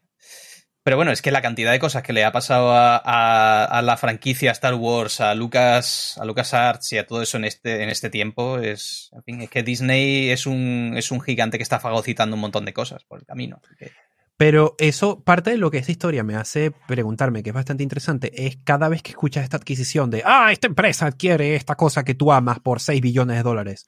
El, lo que tú no sabes es la cantidad de proyectos de eso que se estaba desarrollando que súbitamente los tienen que congelar todos para sentarse a decidir que sigue y que no. Claro. ¿Cuántas veces que ha habido una adquisición de esta se han congelado cosas de las que nunca hemos oído que tienen una pinta brutal? Eso sí que da miedo. Porque claro, aquí, aquí nos, indigna- nos indignamos por las cosas que sabemos que había o las cosas que existían, ¿no? Que ya no tendremos. Pero ¿y la de cantidad de cosas que no sabemos que han cancelado y, y tal y cual? Hay- a, a saber la de proyectos, ya no hablo solo de videojuegos, también a lo mejor puedo hablar de, de películas o series que eh, esta adquisición mató o transformó. Ujú. ¿Quién sabe? ¿Quién sabe? Exactamente.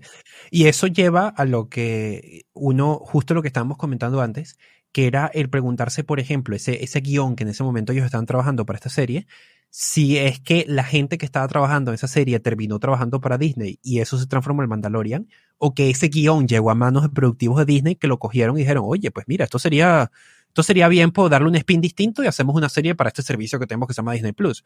Pero ese, ese, ese fue claramente un proyecto que cambió de forma y sobrevivió cuando este no lo hizo. Muy fuerte. pena, tío. bueno, quién sabe, lo mismo hubiese salido con Bugs.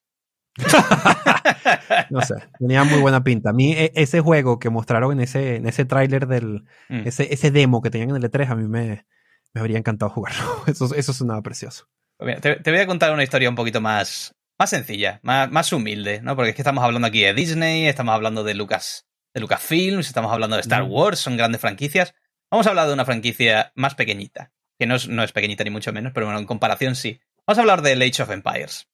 Es una saga que muy querida por, por, por todo el mundo, de estrategia, tal y cual, ¿sabes? Pero vamos a hablar de la versión más pequeñita y más humilde incluso, que es la versión que salió para Nintendo DS. Aquí, esta historia, cuando la he leído, me, me ha parecido, me ha parecido fascinante por cómo manejaron una situación terrorífica. Y por terrorífica me refiero a, la situación de eh, sacar un juego en un hardware que ya no te da pues eh, oportunidades de dar vuelta atrás. Lo que lo bueno y lo malo que tenía el hardware antiguo, lo que tenían las consolas de antes que no estaban conectadas a internet o estaban conectadas in- a internet para otras cosas, eh, es que, claro, tú metías el juego y ese juego iba a ser ese juego para siempre. Yo si meto ahora mismo el Sonic de Mega Drive, sigue siendo el mismo Sonic que fue hace 25 años. Pero claro, aquí ya estamos en una transición de, consolas, eh, cuando ya empezaban a, Bueno, le quedaba muy poquito a las consolas para empezar a ser pequeños PCs que podían actualizar su software y esas cosas. Pero en el caso de Age of Empires sucedió pues lo más temido por cualquier desarrollador, que es pues eh, sacar un juego con un fallo brutal. Un fallo que te podía eh, joder completamente lo que es el, el juego. Antes he hablado de- del Anthem, que tenía un problema que te podía briquear la consola. Y eso ya es bastante malo. Al final, bueno, tenía una solución sencilla con lo del modo seguro y punto. Pero en este caso, eh, este es un problema completamente contrario. Este problema no te briqueaba la consola, te briqueaba el cartucho mismo en el que estabas Uf. jugando. O sea, era un problema, un bug que de reproducirse te dejaba el cartucho inservible forever. Hostia, qué horror. Y eso es Eso una sí me da putada. miedo. La cosa es que el juego tiene, tiene muy buenas críticas, es un buen juego, la gente lo recuerda con, con cariño y tal y cual. Eh, pero tiene ese fallo que de reproducirse, si sigues los pasos, pues eh, lo dicho, puede inutilizarte el cartucho. Y claro, tú te pones a pensar de, bueno, pues será una de estas cosas, una secuencia de acciones muy complicada de reproducir, que bueno, si se dan las. Si se dan esas circunstancias, pues lo mismo sí, lo mismo se puede joder el cartucho y punto. Pero ¿quién, ¿quién va a ser capaz de reproducir esas cosas? Porque normalmente estas cosas son muy complicadas de reproducir. No es el caso. no es para nada el caso.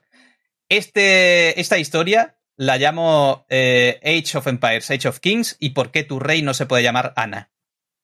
Tu, reina no se puede llamar Ana, ¿vale? Ana María. Ajá. ¿Qué sucede? Pues eh, sucedía que, fíjate, que, puedes briquear, eh, puedes hacer un speedrun de cómo briquear tu Age of Empires, Age of Kings. Simplemente en el, eh, cuando estás empezando una nueva partida, se te, se te pide crear un nuevo perfil. Y ese nuevo perfil, pues tienes que introducir una serie de caracteres para poner tu nombre, ¿no? Lo típico, yo pondría Baxa o lo que sea, ¿no? Y, y Baxa ya sería bastante arriesgado. Porque lo que sucede es que tenían un bug crítico en el que si introducías como nombre de perfil una, em, una cadena, eh, supongo que será alfanumérica, de menos de cuatro caracteres, o sea, dos o tres caracteres, fíjate, fíjate el riesgo implícito que tiene eso, que mira, que en España no tenemos tantos nombres de, bueno, en Hispanoamérica en general, tantos nombres de, de tres letras. Sobre todo las mujeres tienen este problema, ¿no? Ana, a lo mejor Luz, yo qué sé. Eh, chicos, bueno, tú a lo mejor hubieses jodido tu cartucho, porque tú hubieses podido poner Ale. Ay, Dios mío. ¿Sabes? Pues si, si, ponías Ale en tu, en tu perfil y empezabas a jugar la partida, poquito a poco empezarías a notar cosas raras. Stranger Things, cositas rarunas. Poco a poco el juego empezaría a ir más lento. Empezaría a, a congelarse poco a poco, hasta el punto en el que ya directamente empezaría a glitchear y eh, llegaría un punto en el que ya sería injugable y dirías, bueno, pues voy a reiniciar el juego para que esto pues se solucione, ¿no? Hay juegos que, yo qué sé, le da una paranoia y reiniciando la consola pues se arreglan. Pues eso ¿Esto sería... parece uno de estos creepypastas de fantasmas que están atrapados en cartuchos? un poco, un poco. La cuestión es que reiniciar la consola era lo peor que podías hacer. Porque directamente lo que haría es entrar a leer pues el save game que ya estaba corrompido y directamente ya no podría pasar ni siquiera al menú principal. Tal cual, el oh, cartucho ya estaría roto. O sea, fíjate, y claro, la gente lo puede reproducir en emuladores. bueno, faltaría más que se te jodiese Windows 10 con, el emulador, ¿sabes? pero, pero directamente ya el cartucho se quedaría inutilizado. Y eso es una. O sea, eso sucede. O sea, sigue sucediendo, porque claro, tú dices, vale, en el momento en el que los usuarios empiezan a reportar este problema, digo yo que Mayesco, que te sonará que antes estabas hablando de él, y digo, hostias, qué gracioso que sean ellos mismos, ¿no? Gracioso no, ellos en verdad estarían hasta los huevos ya de que le pasasen cosas raras. sí, qué suerte te dio Mayesco. Pero claro, los usuarios empezaron a reportar este tipo de problemas y dijeron, oye, que, que los juegos se nos están briqueando y que, que, nos devolváis el dinero y esas cosas y tal y cual. Entonces, pues en el momento en el que supieron que esto sucedía, vale, vale, tenemos que tomar medidas con respecto a esto. ¿Y tú qué crees que hicieron? ¿Cuál, crees que fue la solución más práctica? ¿Crees que eh, sacaron una nueva tirada de cartuchos para solucionar el problema? ¿Crees que a lo mejor solucionaron ese bug eh, a través de... Bueno, no podían solucionarlo, ojalá hubiese sido una opción solucionarlo a través de una actualización. ¿O crees que... No, existía esa, opción en esa época. ¿Qué crees que hicieron? Ah, le cambiaron el nombre legal a todos los jugadores, no sé. pues agárrate que lo vas a flipar. Lo que hicieron fue, eh, en la siguiente tirada, introducir un papelico en oh, todos los cartuchos que decían, por favor, sigue estas instrucciones si no quieres que se te joda el juego. y metieron un papelito dentro del cartucho diciendo, por favor, no metas un nombre de perfil de menos de cuatro caracteres, porque si no se te puede romper el juego. Muchísimas gracias por comprarnos Age of Empires, Age of Kings. Wow. Este es el mejor, el mejor patch note que he oído en mi vida. Es un papelajo. Metieron un papelajo dentro del cartucho. A ver, en verdad, a ver, es, una, es una solución muy funcional, porque al fin y al cabo, si alguien leyendo ese papel, aún así, mete un nombre de tres caracteres, directamente pueden decir, pero no leíste el papel. No leíste el papel que te metimos en el cartucho. Es culpa del usuario, claramente. Tú abres tu copia nueva de Age of Empires y adentro tiene un post-it que diga, ponle de nombre tal cosa, sin ninguna otra explicación.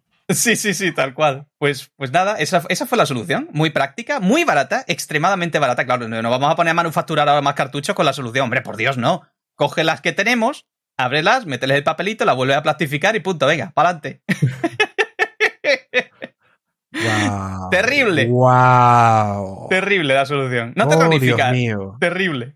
Pero me encanta, me encanta por- porque, porque esto, esto es una más solución española. Esto es muy castizo, ¿sabes? Sí. Qué horror.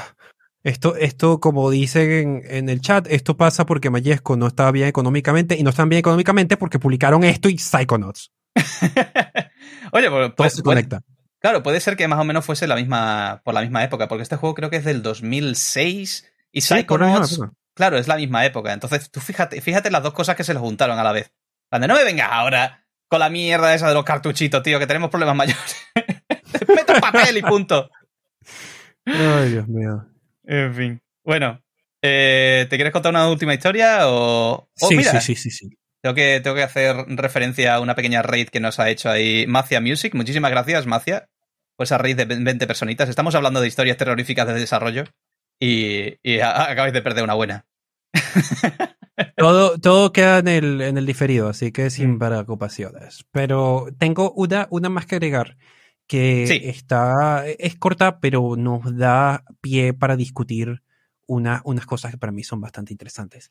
Que, eh, pues, cuando esto, esto continúa un poco, irónicamente, la, la última historia que estaba comentando, cuando la licencia de Star Wars pasa a EA, eh, pues que EA, en, el, en la mejor forma de EA posible, dice que vamos a hacer. Vamos a hacer otro juego narrativo, vamos a hacer algo de alta producción o vamos a hacer EA y vamos a extraer hasta el último centavo posible de esto de todas las maneras posibles. Y sacaron eh, un, un par de juegos, Battlefront y Battlefront 2, que eran basados en su motor y la estructura de los juegos de, pu- pues de, de- de Battlefield, pero en el universo de Star Wars, que en, en superficie estaban bastante bien. Yo debo decir que yo personalmente disfruté el, el modo multiplayer de los dos, no sé, quizás 5 o 6 horas hasta que me fastidié, pero las, las horas que las pasé la- las, fue, fue divertido. Y eh, tenía una campaña de un solo jugador que no era fantástica. Y ah, ahora, entramos al punto que era interesante. Si tú estabas activo en el internet y en los juegos cuando salió Battlefront 2, tú probablemente recuerdas esto. Tú probablemente recuerdas que fue la controversia de los loot boxes. Sí. Una de las malas costumbres que tiene EA es el tema de monetizar de forma extremadamente agresiva su shooter multiplayer. Y el caso de Star Wars Battlefront 2 es un caso donde particularmente se les pasó la mano. En el sentido de que era ya había una animosidad por parte del público con respecto a eh, el tema de que Star Wars hubiera caído en manos de EA, ya había una aminosidad con respecto a que el juego es muy agresivo en su manera de empujarte hacia las loot boxes, ya el tema de los loot boxes era controversial por ese momento porque era una manera extraña de apostar. Y luego empieza a explotar de que algunas de las cosas que te podían salir a loot boxes te podían dar más potencia de fuego, que tú podías tener más efectividad, que ya, ya era, ya bordeaba un poco en que no solamente es cosmético. Y de hecho, recuerdo que el, el thread, de la, el hilo de la gente hablando de este tema y quejándose de eso se transformó como el, tuvo un comentario por parte de EA diciendo, no, es que nosotros lo hicimos así por tal manera que se convirtió en la cosa más des, con, con, más likes, no, no likes, downvotes, que son Mm. como los likes de Reddit de, de, de, de toda la plataforma y creo que lo sigue siendo. Ahora, ¿Por qué yo cuento toda esta historia? Porque toda esta historia sucedió en el trasfondo de algo en general que voy a comentar, que es mi, personalmente, mi escenario de pesadilla. Y que cuando sucedió me hizo pensar, Dios mío, menos mal que no me encontré en esta oportunidad y esto va a ser algo que informar muchísimas de mis decisiones. Cuando tú trabajas en el lado de, influencer, tienes un canal de YouTube, tienes algo de juegos de video, una cosa que especialmente cuando estás empezando, tú sueñas como algo dorado que te va a suceder, es que te patrocine un juego que a ti te guste, te, te patrocine una franquicia grande, que te paguen por hacer un video promovido. Hay toda una discusión que se escapa de este, de este podcast o de este episodio de este podcast con respecto a la ética de, de hacer un video patrocinado para un juego específico. Pero el hecho no quita de que, uno, este es un negocio que es bastante difícil y dos, a veces se vienen unos contratos bastante gordos y bastante interesantes. Ahora, para, para abrir esto ofuscar, desofuscar esto un poco a cara de las personas que nos estén viendo, nos están escuchando. Estos contratos se negocian, bueno, casi cualquier contrato así de gordo con tema en patrocinante se, se, se negocian a mucho antes. Un ejemplo que te puedo dar para agarrarme yo es que yo, por ejemplo, hice un video eh, de, con Nvidia para un servicio de streaming que ellos sacaron, que yo sigo manteniendo que bastante bueno para lo que es, que me contactaron bastante antes de que saliera el servicio, dijeron, mira, estaríamos interesados, vemos ver características de video, y estos son mucho contrato, mucha negociación, mucho hablar para arriba y para abajo. Yo tengo la suerte de que yo tengo una excelente representación, lo que significa que tengo una agencia que me representa para estas y negocia los contratos en mi nombre, que es fantástica. Pero el hecho de tener una agencia que te represente bien en esto, si un influencer, es la Em, es la excepción, no es la regla. Lo más común es que tengas mucha gente negociando por su cuenta, negociando con una agencia que en verdad no es muy buena para este tema, y eso significa que terminas en contratos muy, no muy bonitos. Y una cosa que empezó a suceder aquí es que muchos de los contratos para los influencers y streamers que llegaron para, para promover este juego, recuerda tú, métete tú en la cabeza de alguien que sale, dice, mira, vamos a sacar este juego eh, que solamente se han mostrado unos trailers, que todavía no hay una controversia ya fuera de que es malo, y tú dices, hostia, un buen juego de, de EA y de Star Wars, y que me van a pagar cuánto, y wow, pero es esto, esto, es algo que es muy streameable porque es un shooter. Esto, esto tiene una pinta, pero, pero preciosa. Y que me va a pagar por jugar este juego de Star Wars. Pues excelente. Pues mira, yo, yo aquí, ¿dónde firmo? Y una de las cosas que tenía muchos de estos contratos es que una de las cosas las que tenías que mencionar era el sistema de los loot boxes. Muchos de ellos eran videos donde tú abrías loot boxes y te mostrabas viendo lo que sucedió y qué increíble y qué sé yo. que esto, una vez más, para muchos juegos y para muchos lanzamientos pasan, esto pasa de forma muy regular. Contratos así con juegos de lanzamientos enormes pasan todo el tiempo. Ahora, lo peor que pasa es que el juego sale, sale toda esta controversia de los loot boxes, se vuelve una campaña de desprestigio enorme. Y ahora, imagínate que tú eres un influencer que ya firmó este contrato, que tú legal legalmente estás obligado a hacer este video. Tú legalmente estás obligado a promover las mecánicas por las cuales la gente se está comiendo viva allá afuera. Hmm. Mucha gente eh, trató de saltarse esos contratos, o sea, trató de decir, mira, no lo quiero hacer, no lo puedo hacer echar por atrás, pero tú firmaste y esto es un contrato legal, esto no es un asunto del que te puedes escapar con facilidad, especialmente si no tienes una representación. No, yo no conozco personalmente a ninguna persona que haya sido de las que hayan firmado estos contratos, pero conozco personas que han estado en circunstancias delicadas de este estilo. Y yo me trato de meter en la piel de esa gente y es que yo no hubiera sabido dónde meterme. Honestamente, yo casi que hubiera dicho, ok, borro el canal, se acabó, me retiro, adiós. No puedo montar un video si no existe el canal. I declare bankruptcy. y pues muchos de ellos tuvieron que sacar sus videos y fueron de sus videos menos populares. Mm, es una manera elegante de ponerlo. Digamos que la reacción de su audiencia fue tan terrible que no, no valió la pena, no importa cuánto les hayan, no, importa cuánto les hayan eh, pues dado de dinero. Es, es un poco como lo, de, lo del dilema del tranvía, ¿no? Exactamente. Es, el dilema del tranvía en plan de, bueno, vamos a ver, eh, ¿cierro el canal y me jodo yo o atropello a todos mis usuarios con esta mierda de contenido en el que me voy a quedar expuesto como un asesino de... Bueno, tú sabes, como que me he vendido, básicamente. Es que, es que básicamente admitir que uno se ha vendido y, va a quedar como eso, porque legalmente es lo que tú has dicho, has firmado un contrato y, y tú, claro, has, has confiado en que las condiciones iban a ser unas, pero nadie te aseguraba que no podían ser otras. Y es lo que sucedió que cambiaron las condiciones. Ahora resulta que el juego no tenía esa buena imagen que iba, que creías que iba a tener, sino parte ya con una imagen malísima. Creo que sucedió algo similar con, con un juego de NBA 2K hace relativamente poco, por las mismas circunstancias. Creo que fue por, por el tema de los loot boxes. exactamente. Mm.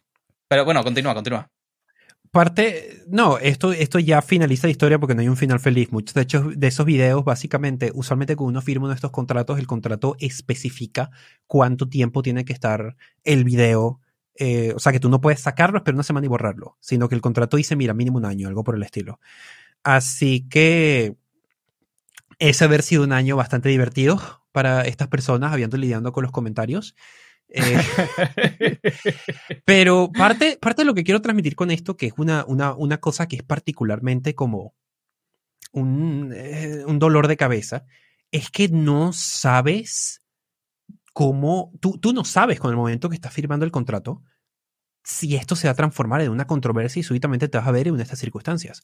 Por poner otro ejemplo que se me ocurre, que sí conozco, eh, eh, tuve unos cuantos amigos que fueron parte de una campaña de eh, Stadia, de Google Stadia que se hizo para promocionar su lanzamiento y que cuando salió el odio que tenía la gente por Stadia era impresionante y mucha gente de, esta gente le cayó por encima.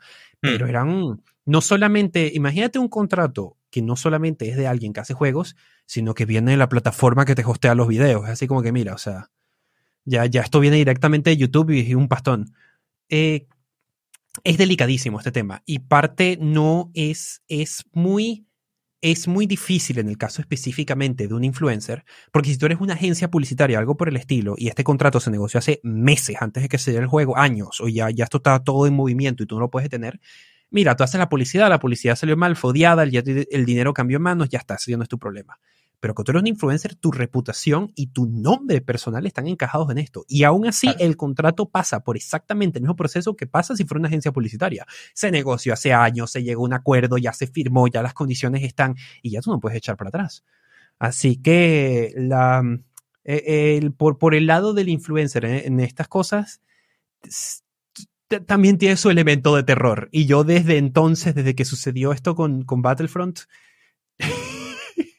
creo que no me amarraría a promocionar un juego a un contrato dedicado a esta manera en mi vida, porque me da mm. demasiado miedo. Es claro, esto es claramente una historia de, terror, pero por parte de, lo, que te toca a ti. O sea, esto es. Siempre hablamos de. Bueno, siempre. en este caso, en, este programa estamos hablando sobre todo de, de historias de terror del desarrollo, pero es que también hemos tocado historias de terror de marketing y historias de terror de los propios usuarios y, de, y de los influencers, ¿no? Al fin y al cabo, los influencers son parte del marketing y, y, que, te, que te metan en ese marrón es gordísimo, sobre todo cuando, lo dicho, cuando has firmado un contrato. Cuando has firmado un contrato es que ya poco tienes que hacer, o sea, poco puedes hacer más que romper el contrato y meterte en un lío legal gordo. Que sí, que siempre es una... Nadie te pone una pistola en la 100, ¿vale? Puedes negarte a hacerlo. Pero las consecuencias legales de eso, lo mismo no te interesa meterte en un. En fin, en un, en un rollo legal con Electronic Arts con un, o con un grande. ¿Sabes? Que es, es mejor no. Más que nada por la cantidad de puertas que te puede cerrar en el futuro. Precisamente eso. Tú, tú y yo sabemos que esta industria puede ser más pequeña de lo que parece desde afuera. Sí. Y cuando un youtuber se gana o un influencer se gana una mala reputación entre un departamento de marketing de una empresa grande, todo el mundo se entera. Sí, sí, esto es así, esto es así. Aparte que solo hace falta que te, que te banen o, que te... ¿Cómo se dice? No que te banen, sino que te... Bueno, que, que, solo te tienen que echar la cruz una vez. Que... Exacto, sí, te ponen en lista negra. Exactamente, te ponen en la lista negra y punto. Y ya tiene que pasar tiempo para que alguien se le olvide que esa lista, o sea, que tú estás en esa lista negra. O que existe una lista negra. Pues las listas negras se resetean después de muchísimo tiempo. y eso sí se resetean, claro. Pues... pues... Con eso creo que hemos, mira, hemos estado casi una hora cuarenta minutos en esto, ¿eh? Sí, sí, sí, sí. Nos queda, nos, nos podría quedar un ratito. Además que al final el ratito ese lo estamos empujando cada vez más, pero bueno, también que estamos, eh, los programas están durando cada vez más precisamente porque estamos añadiendo, añadiendo más contenido interesante. A mí me gusta verlo así. Eh, vamos a hacer, eh, vamos a hacer la pausita de tres segundos de cortinilla para eh, pasar a la parte del chat. Y si tenéis cositas que comentar, la gente que estáis ahí en el chat, por favor, este es el momento de, que nos vayáis poniendo cositas, ¿vale? Si queréis comentar alguna cosa. Si no, yo, he visto que Gachiro había, había pegado o nos había comentado alguna historia de terror de desarrollo en Discord. Eh, no hace falta que nos pongamos aquí a leer absolutamente todos. A lo mejor algunas de esas historias ya las conocemos y las podemos comentar por encima, como por ejemplo la historia de No Man's Sky, de cómo se les inundó las oficinas cuando estaban todavía con el desarrollo, aunque No Man's Sky tiene tantas historias de terror en, tantos momentos diferentes que básicamente se podría, se podría hacer un programa entero solo de ellos. Eh, pero eso, historias de terror hay, hay muchísimas. Vamos a ver si, si os apetece comentar alguna de ellas. Venga, pasamos, a, pasamos al chat, ¿vale? Vale. Bueno, eh, para pasar al chat primero tendríamos que tener a alguien comentando algo. Tenemos 56 espectadores, así que alguien seguro que se le ocurre algo. Antes de, de, echar inmediatamente a eso, eh, Gachiro, una de las cosas que había comentado era recomendando este mismo libro que había recomendado el libro Sangre, Sudor y Píxeles. Sí, exactamente para los que llegaron más tarde. Ese es el libro donde yo he sacado la mayor parte de mis historias. Es una investigación muy bien hecha y muy a profundidad de eh, muchos de estas historias. Eh, yo he mencionado tres, pero así como hay esas, hay un capítulo dedicado a Witcher 3 que el desarrollo de ese juego fue más caótico de lo que yo me imaginaba. Hay uno desarrollado, hay uno ligado a Halo Wars, Dragon Age, Destiny, o también cosas indies tipo Stardew Valley, que tiene, los juegos de un solo desarrollador tienen su propio caos. Así que yo hago eco de esa recomendación. Sé que le escribí una segunda parte que creo que se llama Press Reset, eh, que no la he leído aún, no la he comprado aún, pero el, por lo menos el libro original lo puedo recomendar encarecidamente. Estaba intentando poner la imagen del libro para que la gente lo pudiese ver. Si me das un segundito, ahora mismo la pongo. Eh, no, sé si está disponible en español, no sé si ha sido traducido, pero definitivamente mm. puedo decir que está en Amazon y es su mm. librería preferida. Es verdad que el nombre, esto, si, se pronuncia en alemán, porque eso parece un nombre alemán, es Jason Schreier. Schreier. y no es fácil decir eso. No. Vale, mira, ya tenemos ahí a gentecilla comentando algunas cosillas. Arcan Leire se ha venido arriba y Gerald Maxwell también ha comentado algo. Eh, vamos a empezar por Gerald, que es el primero que ha venido. El cierre de Ensemble Studios fue sin duda la madre de todas las historias de terror. Se pusieron a hacer un MMO de Halo en contra de la voluntad de sus jefes. ¿Tú te sabes esa historia? ¿What? Ok, dame un momento que. Aquí voy, Google.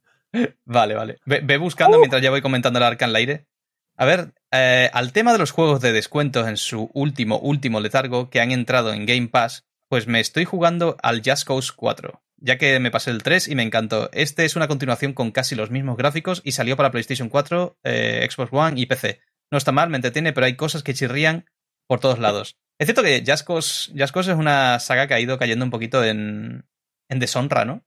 Pero, y, no sé por qué, porque los últimos, el 3 y el 4, tenían muy buena pinta. Pero supongo que eh, adolecen un poco de, repetir fórmula, ¿no? Más que, más que nada. ¿O, tienen otro problema? Eh, es un problema formulaico. Es algo similar a lo que está pasando una. Ok, por poner un ejemplo perfecto de esto. El último juego de Far Cry salió el mes pasado. Mm. Y no, no, no puedo absolutamente creer la poca cantidad de ruido que hizo, por lo menos en círculos de, streaming y YouTube y cosas por el estilo. Principalmente porque lo que yo leía a todo el mundo es decir, pero es que es lo mismo. O sea, la, ok, quité una historia nueva y qué sé yo, pero es extraordinariamente formulaico. Y con ¿Y, Just Cause, por lo menos. Qué es? ¿Y el FIFA qué es? el FIFA Fútbol. bueno, no, es que me, hace gracia, ¿no? Porque si al fin y al cabo es, lo mismo de siempre, pero, pero con mejores gráficos, yo pensaba que eso era suficiente como para que los streamers eh, le diesen caña. Aparte, eh, es un juego de estos que, tienen un diseño eh, muy orgánico, o sea, empiezan a pasar movidas y empiezan a explotar cosas y tú sales volando y tal y cual. Yo pensaba que eso le gustaba a la gente que streameaba. Pero bueno, ah, resulta, que hay, estándares. hasta un punto. Ahí sí hay un agotamiento. Vale, mira, eh, Gerald Maxwell que dice, al final el, el MMO de, Halo desembocó en Halo Wars. Creo que hay un capítulo de ese tema en este libro que he estado comentando, simplemente que no lo he leído porque no soy mucho de Halo, pero viéndolo por encima sí, o sea, yo, honestamente no sabía que era la misma gente que había hecho Age Empires, qué sorpresa. Eh, voy a estudiarlo con detalle porque Halo Wars fue un juego que no hizo muchísimo revuelo, ¿no? O sea, uno apenas lo oye. Recuerdo el trailer del lanzamiento, recuerdo que salió y luego fue así como que, eh, Imagínate. Eh, hmm. Tengo que investigarlo con más profundidad. Este, voy a leerme ese capítulo del libro y nos vemos para hablar ese tema el Halloween siguiente. Sí, historias de, terror de desarrollo sobran. O sea, aquí solo hemos cogido unas cuantitas, ¿eh? pero, pero historias hay por todos lados. De hecho, eh, a mí lo que me gustaría es eso, también hacer una versión de, historias de terror españolas. Lo dicho, aquí, mm. aquí también sobran historias. Eh, Mordekainer dice: Se confirma que Blasphemous 2 ah. va a ser lo mismo con mejores gráficos. Hombre, mejores gráficos, espero que sí. Lo mismo, espero que no. Aunque no, no, no. La, próxima versión es la versión de Game Boy. Va al revés, es peores gráficos. Es verdad, es verdad, es verdad. Eso es lo que espera la gente realmente. Eh, dice ah, ah, bueno, sigue, sigue. No, no, comenta, comenta tú. Eh, sí, es que no había visto el comentario de Arkeleire y me lo había saltado, pero eh, haciendo eh, ese mismo comentario de lo de Far Cry, que parte de parte de ese agotamiento viene con el hecho de que la gente, por lo menos el público general, parece tener un interés en el juego que si por una semana y luego desaparece. Mm. Pero lo que yo quería comentar antes de eso es lo que dice Wookie, que es correcto. Eh, no sé cómo no se me ocurrió incluirlo en este capítulo, pero el desarrollo de Daikatana, que está documentado en el libro em, Masters of Doom, que es otro libro de estos temas que yo recomiendo profundamente, mm. es que da miedo. Es impresionante porque es una, tiene un arco narrativo, narrativo, tiene una, una historia que es muy fácil como conectar con ella, porque es como John Romero en su momento de decir, sabes que yo soy el mejor de esta empresa y yo todo lo que haga va a ser oro. Y hace Daikatana que fue un desastre. Y es así como darse cuenta, oh no, no, no puedo hacer esto solo, era lo que yo pensaba. Sí, y sobre todo el famoso este, eh, ¿cómo era? Lo de John Romero is about to make you his bitch o algo así, no me acuerdo cómo era lo de la publicidad esta que sacaron. Exactamente como lo acabas de decir, sí. y, ya eso era en plan de, bueno, como no, como no deliberes esto como tienes que deliberarlo, esto se va a volver en contra, pero a una velocidad vertiginosa contra tu cara. Y efectivamente es lo que pasó. Y John Romero ha sufrido esa, pues, esa imagen de, de ir de rockstar pues durante bastante tiempo. Y ahora es una persona bastante eh, como en paz con el universo. Pero es que, claro, ha, tenido que enfrentarse a su ego de cara. Exacto. Eh, tiene una historia. Hmm. Él, él pasó por el infierno de su pesadilla y como que salió por el otro lado como con mucho más sabio. Ahora, es como, ahora está en su modo sabio viejo. Es impresionante. Hmm. Tampoco, tampoco es cuestión de echarle toda la culpa a John Romero, porque lo que sucedió fue en parte también por la gente que lo trataba de rockstar, no tanto él queriendo ser un rockstar. Y nada, y, por otro lado John Carmack diciendo, bueno, me da igual, eh, yo cambiaré el mundo a golpe de tecla. no me hace falta tener tanto pelo. Y bueno, eh, después está Gerald Maxwell diciendo, no sé si, si, estoy diciendo cosas que no debería, pero Gonzo Suárez le hacía móvil laboral a los compañeros de Pyro Game Studios. Eh, por no meternos en, detalles ni meternos aquí en acusaciones, en lo dicho, Jaume Esteve está escribiendo un libro sobre, sobre estas movidas.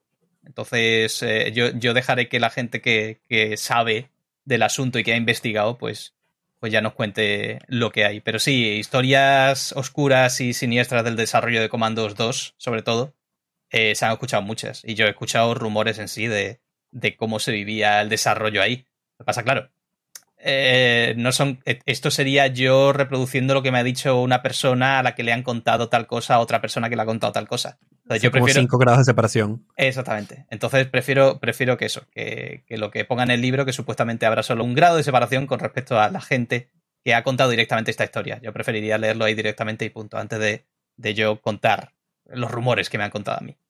Aparte que yo conozco a Gonzalo Suárez, un tío majo, lo que pasa es que evidentemente es, un, es, una persona con la que trabajar seguramente sea muy difícil. Y ahí en el, tema profesional no me meto, en el tema personal es un tío majo. Ya está, no puedo decir nada más. Eh, dice Arcaldeire, yo creo que tengo el Daikatana por ahí, Daikatana por ahí original. Eso, eh, mira, eh, un Daikatana original es un tesoro, ¿eh? Así que si mm. lo tienes original, guárdalo. Sí, sí, sí. A ver qué dice también. A Romero no le ha quedado más remedio que bajarse todos los humos, que los bofetones que le cayeron fueron épicos. Justo tengo algún recuerdo de su época de las maravillas del Forever. Eh, auténticas locuras técnicas en el momento, pero con el tiempo nos olvidamos de él hasta que apareció. Eh, del Forever, eh, ¿a cuál se refiere? El... Tengo que buscarlo porque no me lo sé. No sé, no, sé a qué te refieres, Alcaldeire. Me he liado, perdón. No, no estaba hablando del, del ¿Cómo era? El No One Ever Dies. Ah, no, espera, ¿cómo se llamaba ese juego? Da igual, yo también me liado. es un tema caldeado, dice Geralt. Lo de. Lo del desarrollo de, de, esto de, de, Gonzo y tal. Bueno, de todas formas, es que también tenemos, tenemos que coger la costumbre de, dejar como un repositorio de, de comentarios y tal y cual, porque entonces, claro, llega el momento en el que pasamos al chat, el chat no está preparado para esto y empiezan como a, poner un montón de cosas y no les damos tiempo a reaccionar, claro. Esa es una posible mejora que pudiéramos hacer, bastante interesante. Sí, sí, sí, sí. Así que nada, bueno, eh, si nadie tiene alguna, alguna historia adicional, algo más que añadir a estas historias de terror, no pasa absolutamente nada, el trabajo lo tenemos que hacer aquí nosotros, Alex y yo. Así que nosotros, a nosotros lo único que nos queda es agradeceros. Agradeceros el haber estado con nosotros aquí esta hora y 50 minutillos, que se están haciendo los, los podcasts cada vez más largos, pero, pero también mucho más disfrutables, por lo menos para nosotros seguro que lo son. Y pues eh, todavía no tenemos muy claro cuál será el siguiente, el siguiente tema. Eh, eso ya lo hablaremos ahora después de, de cerrar. Algo que se puede hacer dos horas mínimo. y nada. Eh, que muchísimas gracias por haber estado ahí y que vamos. Nos vamos viendo pues dentro de una semana o dos, ya, ya conforme, conforme nos venga el tema, si, si vemos que es un tema que se puede comentar más fácilmente. Pues tuiteen los temas guays. ¿El qué, perdona? Que nos tuiteen temas guays. Eso también, es que tampoco, eso es otra cosa que nos falla, Alex. tenemos que, procurar más vías de comunicación offline con nosotros. Mira, cada uno... el 7 es mi teléfono, 752. quieres, provocar una nueva historia de terror? No. pues nada, nos vamos viendo. Venga, gente. Hasta luego. Mi clave de banco es 6. Para, para, para, para. ¿Qué?